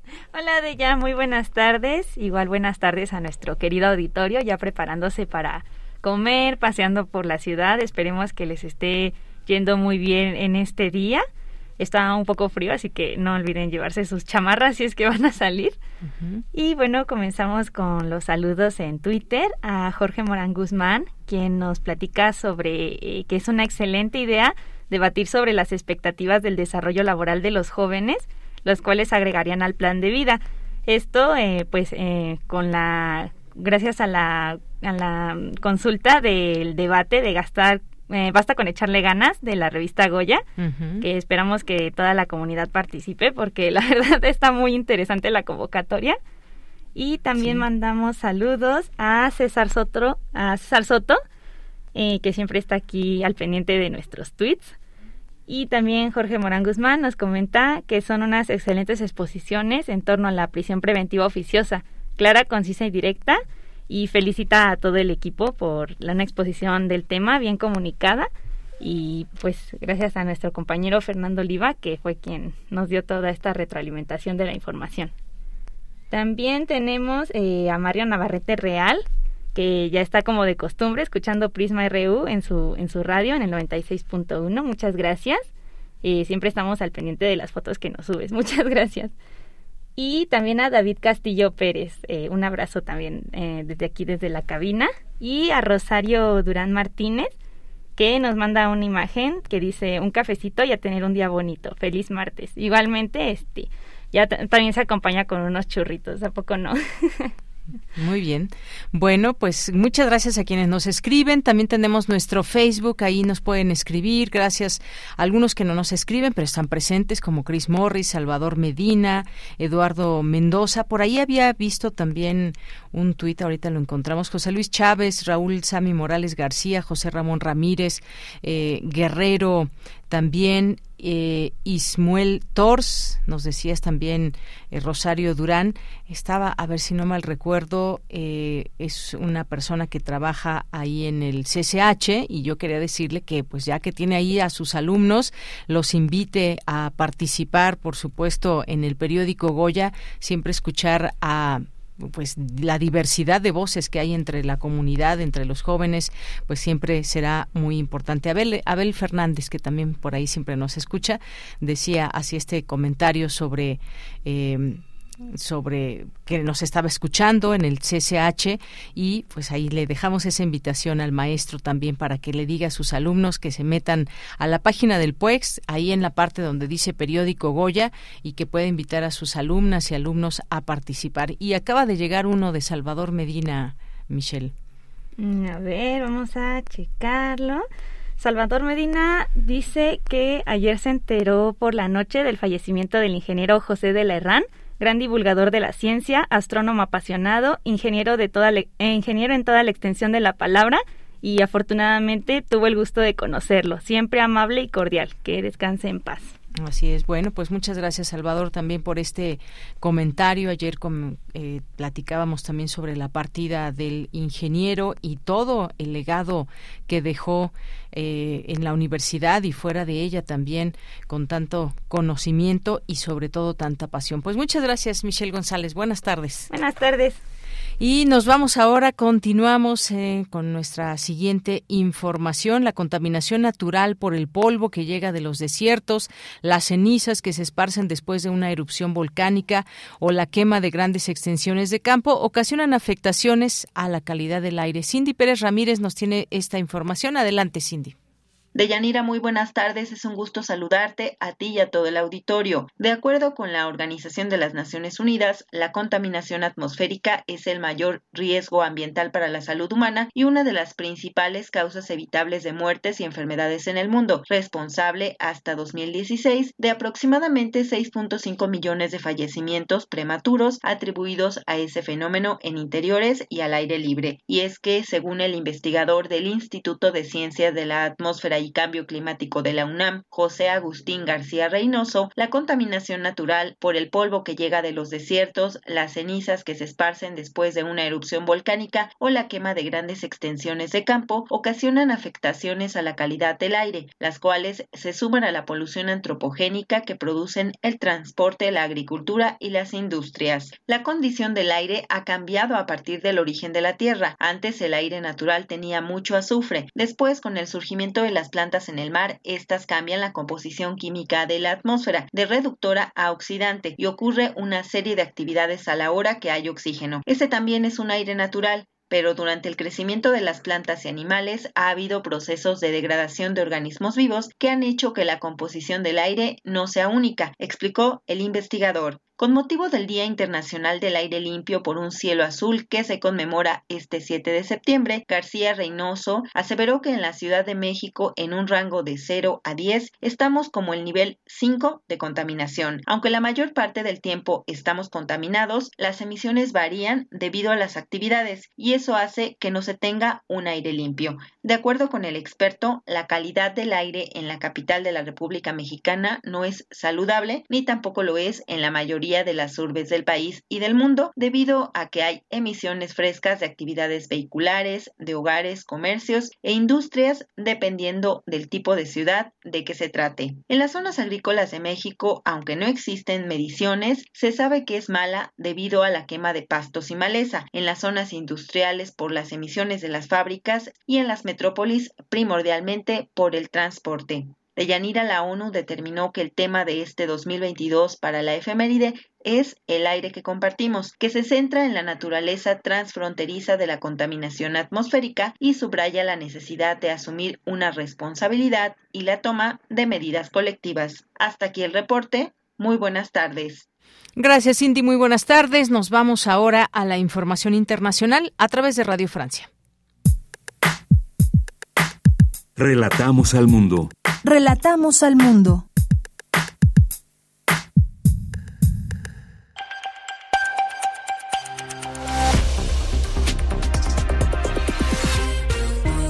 Carmele Gallubo. Hola a todos, bienvenidos a Radio Francia Internacional con Vanessa Letron en la realización técnica. Abrimos ya con lo esencial, un repaso rápido a la actualidad internacional de este martes 6 de septiembre. Liz Truss, la ex canciller británica, toma las riendas de un nuevo gobierno en Reino Unido. La reina Isabel II le encargó hoy la formación del nuevo gabinete después de que Boris Johnson presentara a la reina su dimisión oficial, acosado por varios escándalos, entre ellos las famosas fiestas que tuvieron lugar en su residencia oficial durante los confinamientos por la epidemia de COVID-19.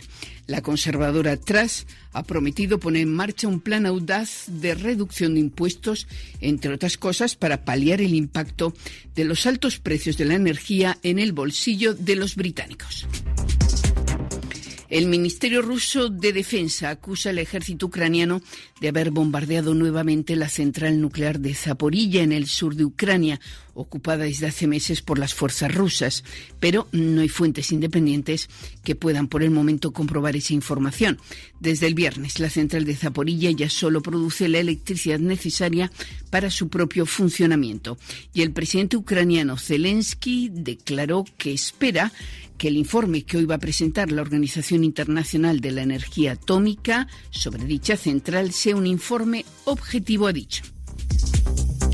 Y en Chile es hora de ajustes en el seno del Gobierno. Los cambios ministeriales los anunciará hoy el presidente Gabriel Boric después de la sonada derrota de la propuesta de nueva constitución en el referéndum del domingo. Y en Perú ha sido destituida la presidenta del Congreso, Ladi Camones, por favorecer al, al líder de su partido, el derechista Alianza para el Progreso.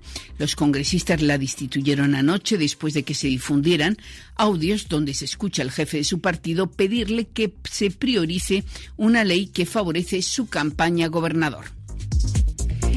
Somalia al borde de la hambruna. UNICEF, eh, la Agencia de la ONU para la Infancia, informa que más de 700 niños han muerto en el primer semestre de este año en los centros de nutrición del país. El balance puede ser más trágico, ya que muchos de los menores subalimentados no logran ni siquiera llegar a esos centros donde se intenta salvarles la vida. Hasta aquí el resumen informativo. Prisma RU. Relatamos al mundo. Dos de la tarde con 16 minutos. Como sabemos, Fundación UNAM y los consejos académicos del ARI y del bachillerato pues llevan a cabo el Foro 2020 ya en su novena edición, diseñando el futuro. Eh, surgieron, eh, surgió esta idea en 2014 como una iniciativa, crear el Foro 2020 en conmemoración por los 20 años de Fundación UNAM. Así que, pues bueno, estos foros se siguen llevando a cabo, las temáticas también van variando y aquí les traemos toda la información para que sean parte de estos importantes foros, que sean parte con sus preguntas, que sean parte con su participación y atenta escucha y también pues poco a poco ya teniendo esta posibilidad de irnos acercando. Así que hoy hemos eh, tenemos en este espacio de Fundación UNAM a Javier Nieto Gutiérrez, quien es coordinador del Consejo Académico del Área de las Ciencias Biológicas, Químicas y de la Salud. Javier Nieto, muy buenas tardes, bienvenido. ¿Cómo está, Deyanira? Qué gusto estar con ustedes y qué bueno que nos da este espacio para difundir la segunda mesa de este foro. Así es, la segunda mesa que va dedicada a la salud pública. Pues cuéntenos, Javier, de qué va a tratar, quiénes son los invitados. Muy bien, pues bueno, a lo mejor un pequeño comentario con relación a la salud pública, ¿no? Como ustedes saben, la práctica de la salud pública engloba todas aquellas acciones que son dirigidas hacia la evaluación de la salud y la enfermedad en una población, la formulación de políticas en este sentido, políticas públicas, y el aseguramiento de servicios médicos, ambientales, conductuales, etcétera, diseñados para acelerar las tendencias favorables hacia la salud y disminuir las desfavorables. Hay una cita que hizo eh, eh, el doctor Mora, eh, que es muy importante, creo yo, y que engloba esto. Salud pública constituye un encuentro entre lo biológico y lo social, el individuo y la sociedad, lo técnico y lo político, y entre el pensamiento y la acción. Entonces, en esta segunda mesa, nosotros quisimos recuperar esta idea y pues tenemos la participación de tres eh, distinguidísimos participantes, doctoras, eh, doctoras, doctores, eh, que nos van a acompañar y que eh, nos van a estar hablando sobre temas que son, por un lado, ecológicos, por otro lado, de educación y por otro lado, económicos. La doctora Laura Elena Escalante Hernández, que es una distinguida ecóloga, nos hablará de la perspectiva transdisciplinaria en atención a la salud. El doctor Germán Fajardo Dolci, que es médico, nos hablará de la formación de recursos humanos y finalmente el eh, doctor Leonardo Lomelí Vanegas, que es historiador y economista, nos hablará de la economía de la salud en México. Entonces, eh, esta interacción entre estos participantes y las diferentes eh, disciplinas desde las cuales participarán, pues eh, promete una discusión muy ah, informada, muy interesante, por lo cual, pues desde luego invitamos a nuestra audiencia a que acuda al auditorio único uno de la unidad de posgrado o que nos siga a través de los medios eh, estos de internet.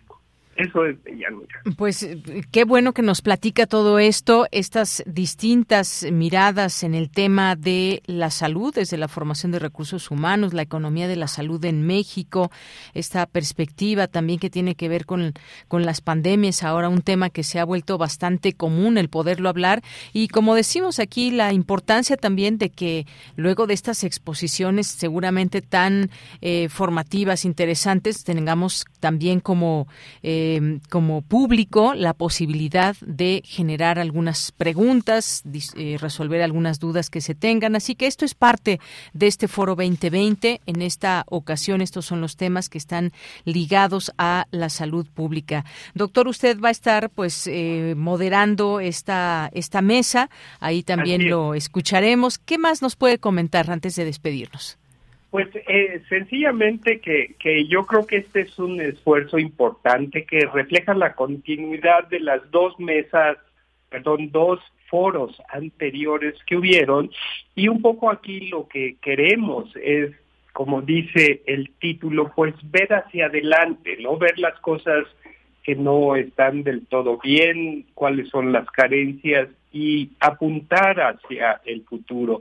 Está muy claro, por ejemplo, que en el aspecto económico no solamente cómo es cómo se gasta, sino cuántos recursos se tienen para para invertir en salud de la población mexicana. ¿Qué se puede decir de salud eh, eh, y educación? Desde luego que es un tema muy, muy importante. Y el otro punto que a lo mejor no es tan eh, eh, presente en la discusión, pero que es muy importante, pues es ver el, el impacto que hemos tenido como humanos eh, sobre, eh, sobre la salud al estar afectando a nuestro entorno. Según datos que yo tengo, la OMS calcula que el 20 23% de la carga mundial de mortalidad se debe a factores ambientales. Entonces, tenemos tres temas que son centrales, educación, economía y ecología. Así que la verdad creo que va a estar muy interesante también porque los ponentes pues son eh, universitarios de una extraordinaria solvencia académica y calidad. Así es. Bueno, este punto tan importante que usted menciona, el impacto como, como humanidad sobre la salud al estar o cómo afectamos nuestro entorno, lo cual nos lleva a pensar en el medio ambiente, nuestras actividades, nuestra huella ecológica. No se pierdan de verdad estos enfoques tan interesantes en el tema de la salud. Recuerden, jueves 17 horas a través de las eh, distintas redes sociales de Fundación UNAM, a través de Facebook, a través de YouTube, también que puedan disfrutar y conocer más de estos temas. Pues doctor Javier Nieto Gutiérrez, muchas gracias por estar con nosotros y ahí estaremos atentos a esta, a esta mesa. Gracias y gracias por la oportunidad de recordarle a su público, nuestro público, que es este jueves próximo a las 5 de la tarde. Ahí los esperamos. Por supuesto. Muchas gracias. Hasta luego. Hasta luego. Bien, pues fue el doctor Javier Nieto Gutiérrez, coordinador del Consejo Académico del Área de las Ciencias Biológicas, Químicas y de la Salud. Esta invitación que nos dejan de parte de Fundación UNAM próximo jueves 17 horas a través de Fundación UNAM. Ahí pueden seguir aprendiendo, disfrutando de en este foro 2020 las actividades que hay, diseñando el futuro, en este caso la mesa 2 dedicada a la salud pública. Continuamos. Nacional RU. Bien, y en los temas nacionales, algunas cosas ya que estábamos comentando esto de la prisión preventiva oficiosa, el presidente Andrés Manuel López Obrador reconoció que pudo haber ejercido presión pública sobre los ministros de la Suprema Corte de Justicia en torno al debate sobre la prisión preventiva oficiosa tras la primera sesión al respecto. Aprovechó que para reiterar que modificar este mecanismo jurídico corresponde al poder legislativo y no al judicial, pues parte de lo que mencionó esta mañana el presidente. Y también esto que ha sido o se ha convertido en un gran debate, y hemos visto ya también el PRI entra con una propuesta, pues dice el presidente López Obrador que cambió de opinión sobre el regreso de militares a los cuarteles. Aceptó que su postura respecto a regresar a las Fuerzas Armadas, a los cuarteles, cambió tras ver el problema de inseguridad que dijo le fue heredado uno se queda también como ciudadano, como ciudadana, con muchas eh, preguntas que se pueden hacer y que son pertinentes. En este caso, pues, ¿cómo funcionan, por ejemplo, las policías de cada estado? Cada estado tiene policías y tienen también los municipios sus propias policías. ¿Cómo se ha, digamos, generado todo este tema, todo este asunto de que las policías que también tienen la posibilidad de pues distintas cuestiones. Hay por hay un reglamento hay una ley a lo que se pueden eh, lo que tienen que atacar estas policías que también son preventivas con respecto pues a delitos ya más graves y más grandes y más organizados y más cómo atacar al crimen organizado y esta de pronto pues necesidad de la cual nos habla el presidente y de por qué cambió su parecer sobre el regreso de los militares a los cuarteles. Esto por una parte, qué bueno que se reconoce, digamos, eh, este cambio y por otra está también estas discusiones que escuchamos entre legisladores, ahora panistas que en su momento pues estaban eh, que hablaban de por qué la militarización del país, ahora decir que no está bien esto, bueno, así van cambiando las cosas también en la política eh, y pues sin duda seguimos en estas noticias, por lo menos comentando aquí estos puntos importantes. El jefe del Ejecutivo aseguró que la base de su política de seguridad es la justicia social, sin embargo, cuestionó qué se iba a hacer con la Policía Federal como estaba, pues recordó que dicho cuerpo tenía miembros y líderes que actualmente están presos o prófugos. Eh, estas palabras que llegan pues en medio de esta discusión en el Congreso alrededor de la iniciativa que envió en materia de Guardia Nacional, la cual busca dejar en manos de la Secretaría a la de, la Defensa Nacional. Y bueno, pues también entre estas cosas, eh, también el presidente respalda esta iniciativa que dio a conocer el PRI sobre el despliegue militar que propone someterlo además a consulta popular. El presidente respaldó públicamente esta iniciativa del PRI para ampliar. ¿De qué trata esta iniciativa? Pues ampliar hasta 2028 el despliegue de las Fuerzas Armadas en tareas de seguridad pública, proponiendo que estas labores podrían ser sometidas a consulta popular. Podrían ser sometidas a consulta popular. No es, no es un hecho. Y bueno, en tanto, PRI pide a PAN y PRD que respalden eh, al ejército en las calles, llama aliados, aliados a la mesura y bueno, pues parte de lo que está sucediendo. La iniciativa que amenaza además con romper esta alianza PRI-PAN-PRD. Qué interesante se pone todo esto en este sentido. La comisión, bueno, comisión votará la iniciativa del PRI sobre Guardia Nacional el próximo martes 13 y la Guardia Nacional mantendrá su carácter civil. Mientras tanto, dice Luis Crescencio Sandoval, el secretario de la Defensa Nacional. La Guardia Nacional, también otra información, duplica el decomiso de fentanilo en el país. Una solicitud de información revela que en 2018 se registraron 23 incautaciones de la droga y para 2019 se alcanzaron 46 aseguramientos. Pues parte de lo que sucede o parte de los temas nacionales aquí en nuestro país. Continuamos. Poeta soy, errando voy, buscando el sonido que dejó tu voz, mi corazón, alcanzando el tuyo es un destino decidido, escúchame. Poetas errantes. Bien, pues estamos ya en este espacio de poetas errantes y nos acompaña el día de hoy Julio, Julio II, que ya está por ahí en la línea telefónica. Julio, qué gusto saludarte, muy buenas tardes. Eh, buenas tardes, mucho gusto, doña Gracias por el espacio a los poetas errantes pues el gusto es mío ya como pues parte de los primeros poetas en esta en, esta eh, en esta materia y en este espacio también Julio. Pues cuéntanos qué vamos a escuchar el día de hoy. Así es soy de los primeros y pues después de tres años eh, regresé digamos después de la pandemia. Y precisamente regreso con ese tema este guion o cápsula. Trata sobre la pandemia Sé que a estas alturas estamos un poco cansados de oír sobre eso, sobre el virus, sobre las variantes, la cuarentena, pero pues algunos necesitamos darle un orden a ese caos, ya sea escribiendo, hablando o de cualquier forma. Es por eso que tratamos de hacer una especie de diario o registro desde el día uno que comenzó la pandemia hasta los casi mil días o los tres años que ya llevamos con todo esto.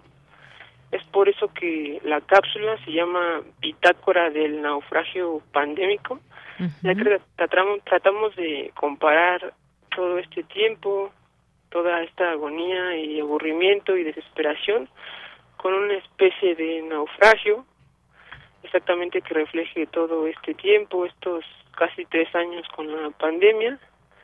Tratamos de reflejar la angustia, la desesperación, el aburrimiento, pero también las esperanzas de que todo se acabe, de volver a la normalidad, de volver a comenzar.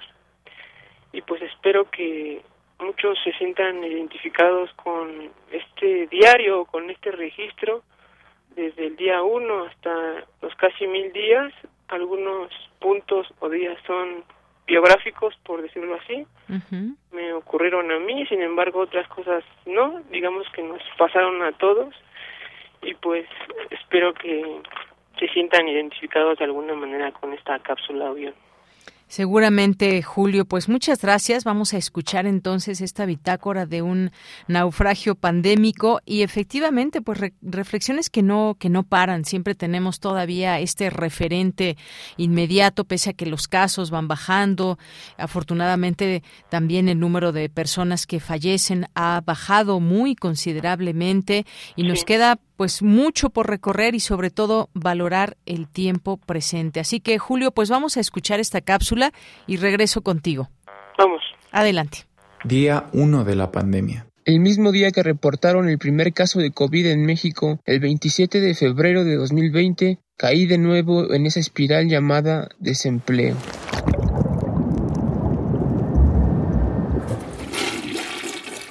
Sana distancia social cuarentena por meses, tengo amplia experiencia y tengo ahorros suficientes para sobrevivir hasta junio, según mis valientes cálculos. Día 90 de la pandemia. En marzo y abril me convertí en experto epidemiológico después de leer cinco artículos de Internet.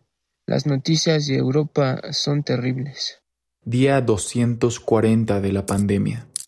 Según mis ahorros y cálculos económicos, ya debería estar muerto. Pero la cuarentena sigue, la segunda ola comienza y los días se repiten. El veneno en el aire tomó como reina a todos en cuestión de meses. He dejado de ser experto en pandemias para dedicarme a los cuentos rusos y a las poetisas que van a nadar con el diablo. Estoy nadando una noche en el río Oca.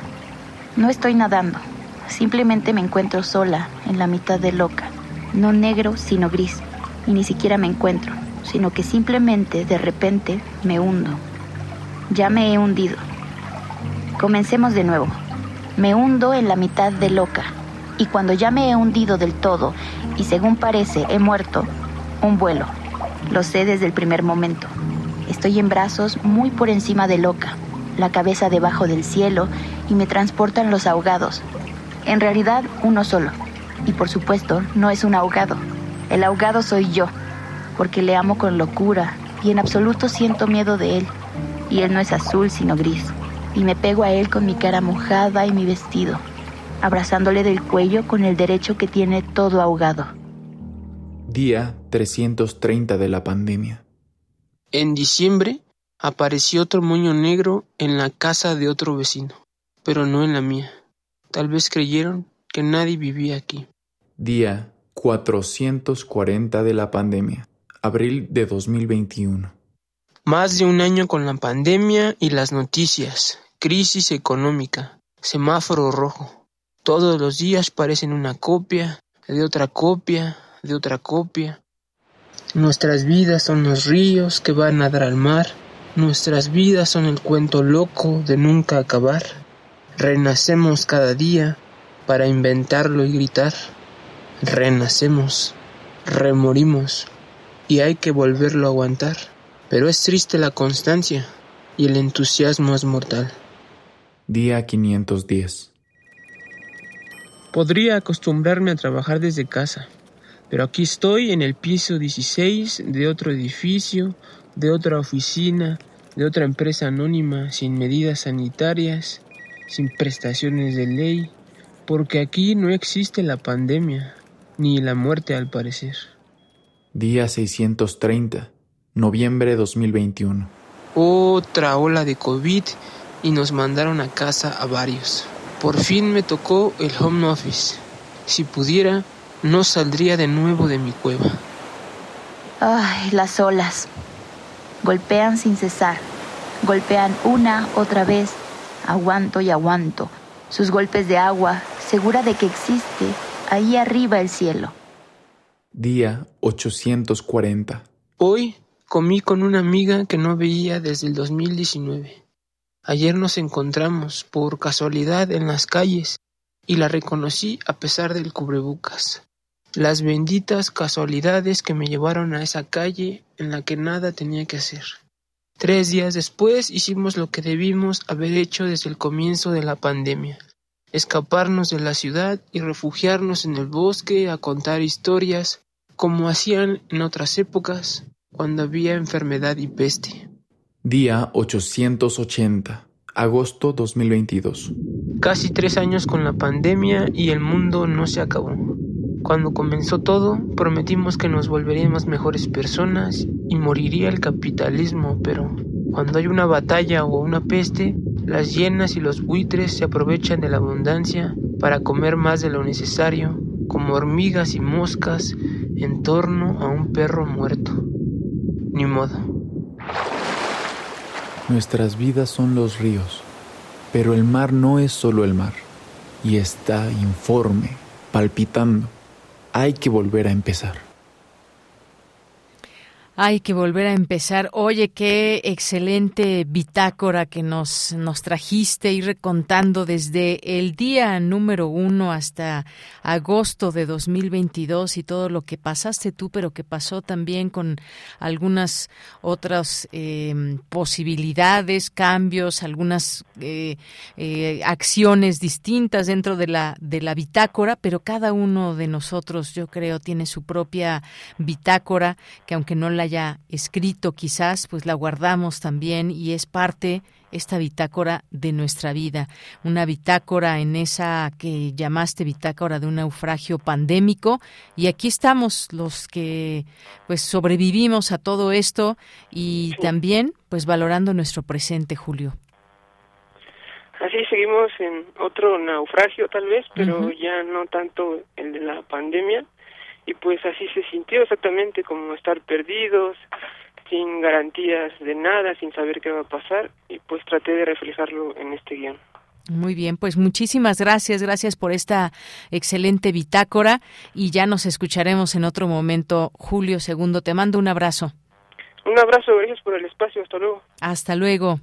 Continuamos. Esta es una producción de Poetas Errantes unidos con la poesía y el corazón. Algo en ti me es muy familiar. Hay algo en este encuentro que no quiero olvidar. Poeta soy.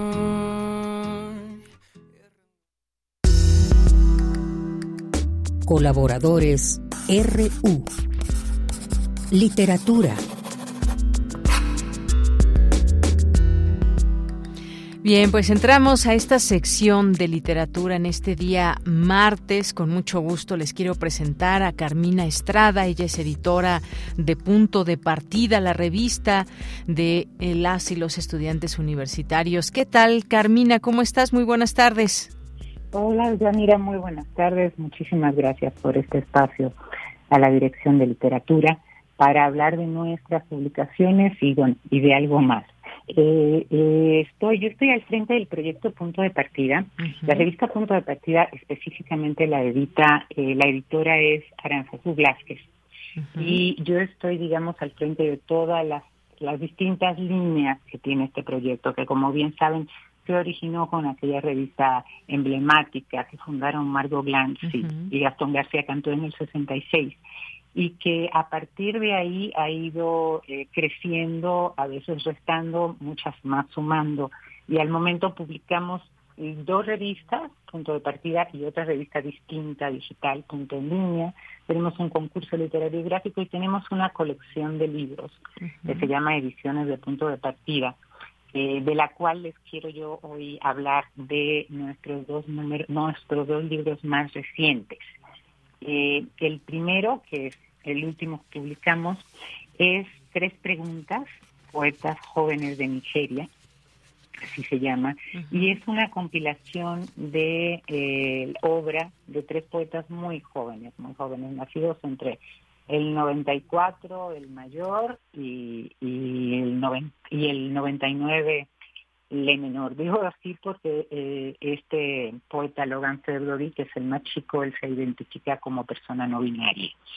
Eh, esta compilación la, y la selección y la traducción la realizó Ezequiel Seidenberg, eh, poeta, excelente traductor, académico también argentino. En el momento en que hicimos esta muestra, él estaba residiendo en, residiendo en Nueva York, donde tuvo contacto con la poesía de estos muy jóvenes eh, eh, poetas de, de, Nigeria. Y pues este libro no, no es una muestra de poesía regional, aunque aunque lo pareciera su nombre, sino que es una, una, yo digo que una muy feliz y afortunada reunión de obra de poetas que, bueno, comparten un azar geográfico y generacional, nada más, y que fue compilada, como dije, por, por Ezequiel, Ezequiel Seidenberg, quien la nombra tres preguntas a partir de uno de los poemas de, de Orimoloye, y con ese nombre siembra la curiosidad en, el lector, pretendemos sembrar esta curiosidad por una literatura de la que poco sabemos en esta región del mundo, ¿no? Eh, conocemos muchísimo de literaturas de, de Estados Unidos, de literaturas europeas, incluso jóvenes, pero de literatura de África y específicamente de literatura de Nigeria y de jóvenes, pues creo que se conocen muy poco. y, pues este libro eh, contribuye, digamos, a, a este conocimiento entre los lectores. Eh, Seidenberg dice que estos tres autores, Moriosore Orimoloye, Precious Arinze y Logan February, lo citó, difieren tanto en sus identidades de género como en sus formas de componer y sus intereses y preocupaciones recurrentes, dice el compilador. Eh, pero bueno, el caso es que ni, ni, el origen ni la juventud son preponderantes en este libro, ¿no? Eh, son tres voces muy potentes, muy consolidadas a, a pesar de, sus edades, que responden y, y, digamos se interpretan la traducción, la tradición de la lengua inglesa, eh, se tratan de alejar de estereotipos o por lo menos lo que nosotros pensaríamos que serían los estereotipos de la literatura africana, ¿no? y reaccionan pues desde su mundo particular en ese momento, ¿no? O sea, hay, hay, yo podría decir que como rasgos de cada uno que en Moyosore vemos una, pues una intención muy provocadora y lúdica, es quizás el, el poeta de los tres, quizás el más entrecomillado light, más, más desfácil y él abre, digamos, el libro, luego sigue Precious Arince, que eh, tiene un posicionamiento muy sólido eh, de denuncia de la violencia machista, ¿no? Del, maltrato patriarcal. O y cerramos con Logan, que es el más joven, con un, yo creo que un abordaje del amor y la identidad muy, muy sui generis, ¿no? Y pues con eso dejo el comentario de sobre este como para tratar de, despejar las interrogantes que nos deja Ezequiel Steidenberg desde el título de, de este volumen.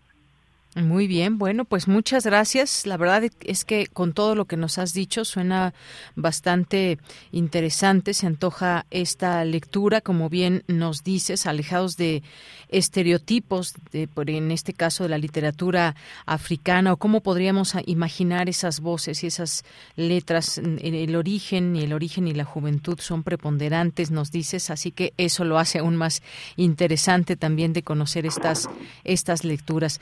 Pues Muchas gracias, Carmina. No sé si nos quieras agregar algo más o tienes alguna otra recomendación y también te diría dónde conseguir estos, estos textos. Sí, claro. Eh, bueno, quiero decir que este libro es bilingüe, o sea, viene la versión original en inglés y al lado la traducción, lo que lo hace, digamos, lo que lo enriquece todavía más. Y se consigue en las librerías de la UNAM y en la página del libro UNAM. Y pues si tengo todavía tiempo, quisiera recomendar otro de los libros de esta colección, es Sí, adelante. Tenemos un par de minutos más. Ok, Inventario de las cosas perdidas. Este libro de la poeta baja californiana Yaroslavia Bañuelos es un poemario eh, que tenemos el orgullo de decir que ganó el premio de poesía Carlos Pellicer para obra publicada el año pasado. Eh, es un libro que yo recomiendo muchísimo, es una poeta nacida en 1991 eh, y que está en Baja California, o sea que a pesar de todo el conocimiento que tenemos, la, la globalización por las redes, seguimos de repente siendo estando muy centralizados, ¿no? Entonces, esta es una oportunidad de conocer a esta, esta, este libro que es magnífico. Eh, lo divide ella, yo digo en como tres estaciones anímicas, ¿no? Empieza con una, eh, la estación de la serotonina, la primera sección, y luego sigue con otras ausencias, que es una sección que, que, contrarresta, la primera es muy explosiva con personajes como Kim Kardashian, como eh, muy, muy, muy tenida de pop, por ejemplo, y eh, la Coca-Cola. Y luego viene esta sección de otras ausencias que es como una cima más íntima y cierra con la tercera parte del poemario que es la más dolorosa, que es Mujeres que no se nombran, que es ese un inventario en estricto sentido.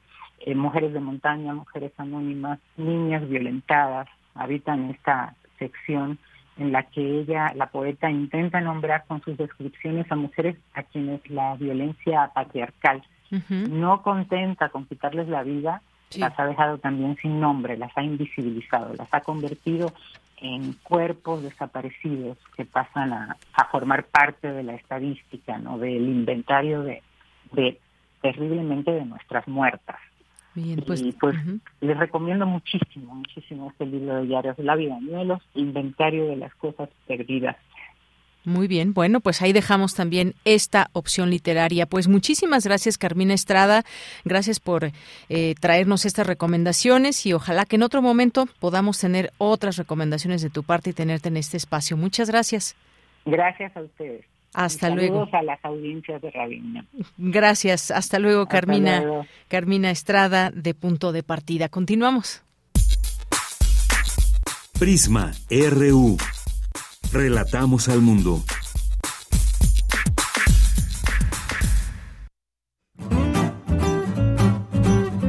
Cultura RU.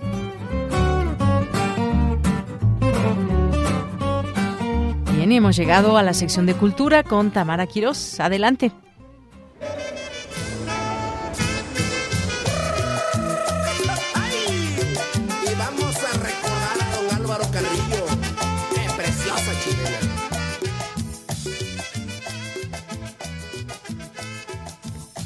¿Qué tal, Deyanira? Como siempre, un gusto saludarte y saludar al auditorio de Prisma RU, a todas, a todos los que nos escuchan a través de las frecuencias de Radio UNAM, ya sea por el 96.1 de la frecuencia modulada o bien por internet en radio.unam.mx. Esta tarde eh, les vamos a compartir información de una performance interactiva inspirada en los zoológicos humanos. Esta pieza se titula Nuevo Zoológico Mexicano y para contarnos todos los detalles ya está en la línea telefónica Rosa Landambur. Ella es directora y artista escénica, actriz, gestora cultural y docente. Rosa, bienvenida a este espacio radiofónico. Oye, platícanos, eh, ¿qué plantea esta experiencia escénica Nuevo Zoologic Mexicano? Hola, buenas tardes, muchas gracias. Eh, bueno, Nuevo Zoologic Mexicano lo que plantea es un cruce entre los zoológicos humanos que se realizaron en Europa en el siglo XIX, eh, donde principalmente sucedió es que se hicieron ferias internacionales en los diferentes países y se secuestraban a personas de diferentes lugares del mundo, eh, de Asia, de África y de América, y se los exhibía tras rejas como salvajes, como bárbaros, en estas ferias, de alguna manera para demostrar eh, la superioridad del mundo y europeo. Entonces la obra se, perdón, entonces la obra se inspira eh, en este suceso histórico y se hace un cruce con la danza folclórica mexicana. Eso es lo que plantea principalmente la performance.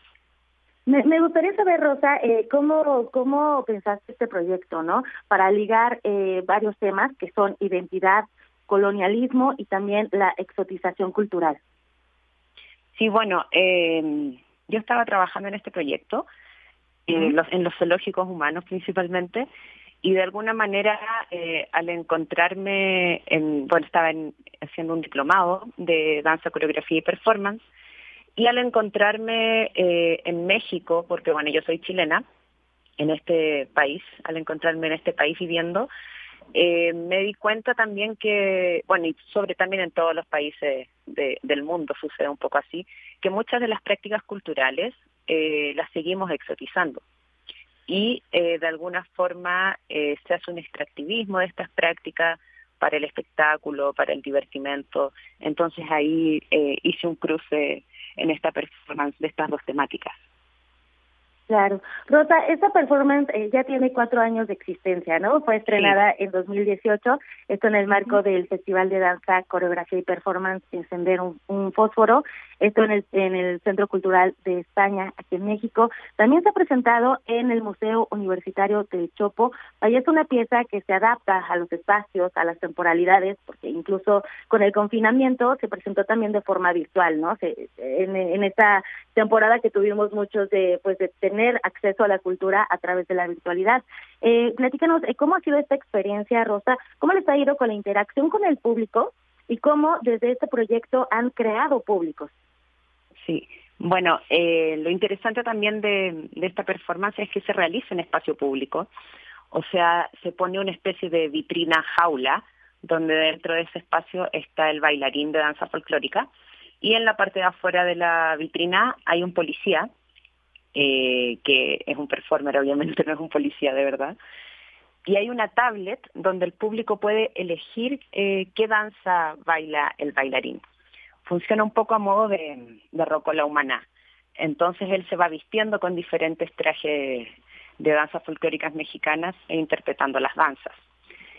Como esto sucede en espacio público, eh, se adapta a los lugares y obviamente la recepción de las personas y cómo se va desenvolviendo la obra depende mucho del contexto. O sea, hemos estado en, claro, en el Centro Cultural de España, en un espacio cerrado, en el Frontis del Chopo, pero también hemos estado en parques, en tianguis, en la calle. Entonces la idea es que la gente, mucha gente, claro, sabe de, de las funciones y va a ver la obra, pero mucha gente va pasando por la calle y se encuentra con esto y se acerca.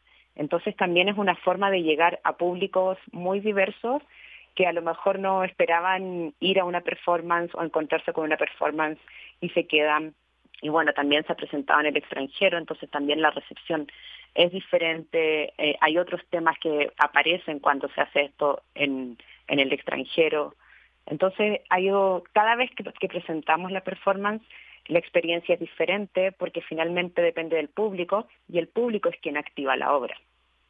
Por supuesto, ¿no? O sea, desde ese momento no tienes, eh, vaya, tú decides si te quedas o no a verla y también además, si, si te quedas a verla, decides qué, qué, qué música folclórica vas a escuchar y cuál es la que va a interpretar el, el bailarín en esta escena. Oye, Rosa, y en este nuevo zoológico mexicano, pues es parte del Circuito Nacional de Artes Escénicas Chapultepec, Danza y Espacios Autogestivos.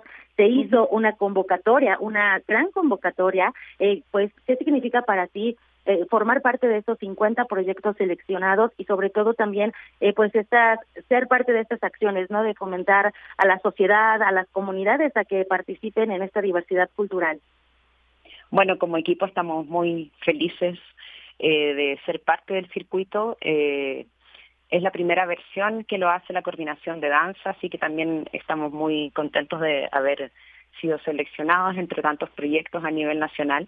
Y también eh, felices de poder llevar la obra a otros territorios de la República, salir de la Ciudad de México, llegar a nuevos públicos y creo que también es importante que todo este proyecto va acompañado de actividades transversales donde vamos a generar diálogos con el público, encuentros entre artistas y eso va enriqueciendo mucho más los procesos para nosotros, para el público, para los espacios autogestivos que nos están colaborando. Así que ha sido un gran despliegue de gestión y producción, pero hemos tenido el apoyo de muchísima gente para que estas cosas se realicen. Son proyectos importantes, hay mucha gente que está colaborando detrás para que todo funcione, así que estamos muy contentos y emocionados también porque en esta presentación que haremos el domingo. Eh, es nuestra vuelta a la presencialidad. Eh, hace tiempo que no lo hacemos de manera presencial y también hay muy expectantes y emocionados de lo que vaya a suceder. Por supuesto que sí, qué, qué fortuna que ya podamos reunirnos. Digo, eh, lo van a hacer en un espacio público, porque en esta en este espacio de la teatrería, pues la gente va a pasar, ¿no? Por fuera de, de este de este teatro y además se van a encontrar con esta vitrina que también es otra otra forma de disfrutar de la teatralidad. Sí, bueno, eh, en, en la obra eh, originalmente sucede en una vitrina que es una especie de cubo, pero ahora lo adaptamos obviamente a este aparador que tiene la tatería. El concepto se mantiene, pero obviamente hay una adaptación al espacio. Y también expectantes de lo que vaya a suceder ahí porque es una vitrina, hay cosas que van a cambiar, eh, es un espacio también que tiene mucho público, esperemos que lleguen varias personas a ver la obra y también mucha gente que va a andar pasando ese día por la Roma y que se encuentre con eso, que también es lo interesante, todo ese público que llega y que no esperaba encontrarse con eso y que se queda. Excelente. Oye, pues para la gente que nos escuche esta tarde a través de estas frecuencias, eh, la presentación acá en la Ciudad de México es el domingo 11 de septiembre a las 15.30 horas en la teatrería ubicada en el corazón de la, Noma, de la Roma Norte, pero además van a tener otras presentaciones. ¿Cuáles son estas otras presentaciones, Rosa? Sí, bueno, vamos a tener otras presentaciones en, la Ciudad de México y en, las en diferentes alcaldías eh, que pertenecen al Sistema Nacional de perdón, al sistema de teatros, pero todavía están por confirmarnos esas fechas. Así que les pedimos a las personas que, que quieran enterarse, porque vamos a estar en alcaldías mucho más alejadas del centro, que quieran enterarse y ver la obra, que sigan nuestras redes. Y como parte del circuito nacional, también vamos a estar en la ciudad de Toluca y en Pachuca de Soto, en las dos en pleno centro. Eh, la de mm, Pachuca de Soto es el viernes 28 de octubre a las 5 de la tarde, probablemente en la explanada del reloj monumental, y la de Toluca es el viernes 4 de noviembre a las 3 y media de la tarde en la Alameda Central del Parque Cuauhtémoc. Excelente. 11 de septiembre. Sí. Eh, 11 de septiembre, 28 de, octubre en Pachuca y 4 de noviembre en Toluca. Así que también muy felices de poder compartir esta experiencia eh, con personas de fuera de la ciudad de Toluca y de Pachuca. Por supuesto, también importante la descentralización de, de, las artes escénicas. Pues nada, Rosa Landauer, muchísimas gracias por acompañarnos. Invitamos al auditorio de Radio UNAM a que conozca más de este proyecto y que además lo sigan en Instagram, Twitter, también su página web, eh, bueno, su página web y también en arroba nuevo solo mexicano, esto en Instagram, Twitter, arroba nuevo solo Muchísimas gracias por acompañarnos. Muchísimas gracias a ti y bueno, los esperamos a todos el domingo. Claro que sí. Y de Yariela, con esto eh, me despido. Yo regreso mañana con más información. Escuchamos a Rosa Landabur, directora y artista escénica, actriz, gestora cultural y también docente. Hasta mañana. Hasta mañana, Tamara. Y nos despedimos, aunque sea una probadita quizás de Roger Waters y de Yabu, porque hoy cumple 79 años. Y con esto nos despedimos. Gracias a todos y a todas quienes nos escuchan. A nombre de todo el equipo, soy de Yanira Morán. Buenas tardes y buen provecho. I would have rearranged the veins in the face to make them more resistant to alcohol and less prone to aging. If I had been God, I would have sired many sons, and I would not have suffered the Romans to kill even one of them. If I had been God. With my staff and my rod.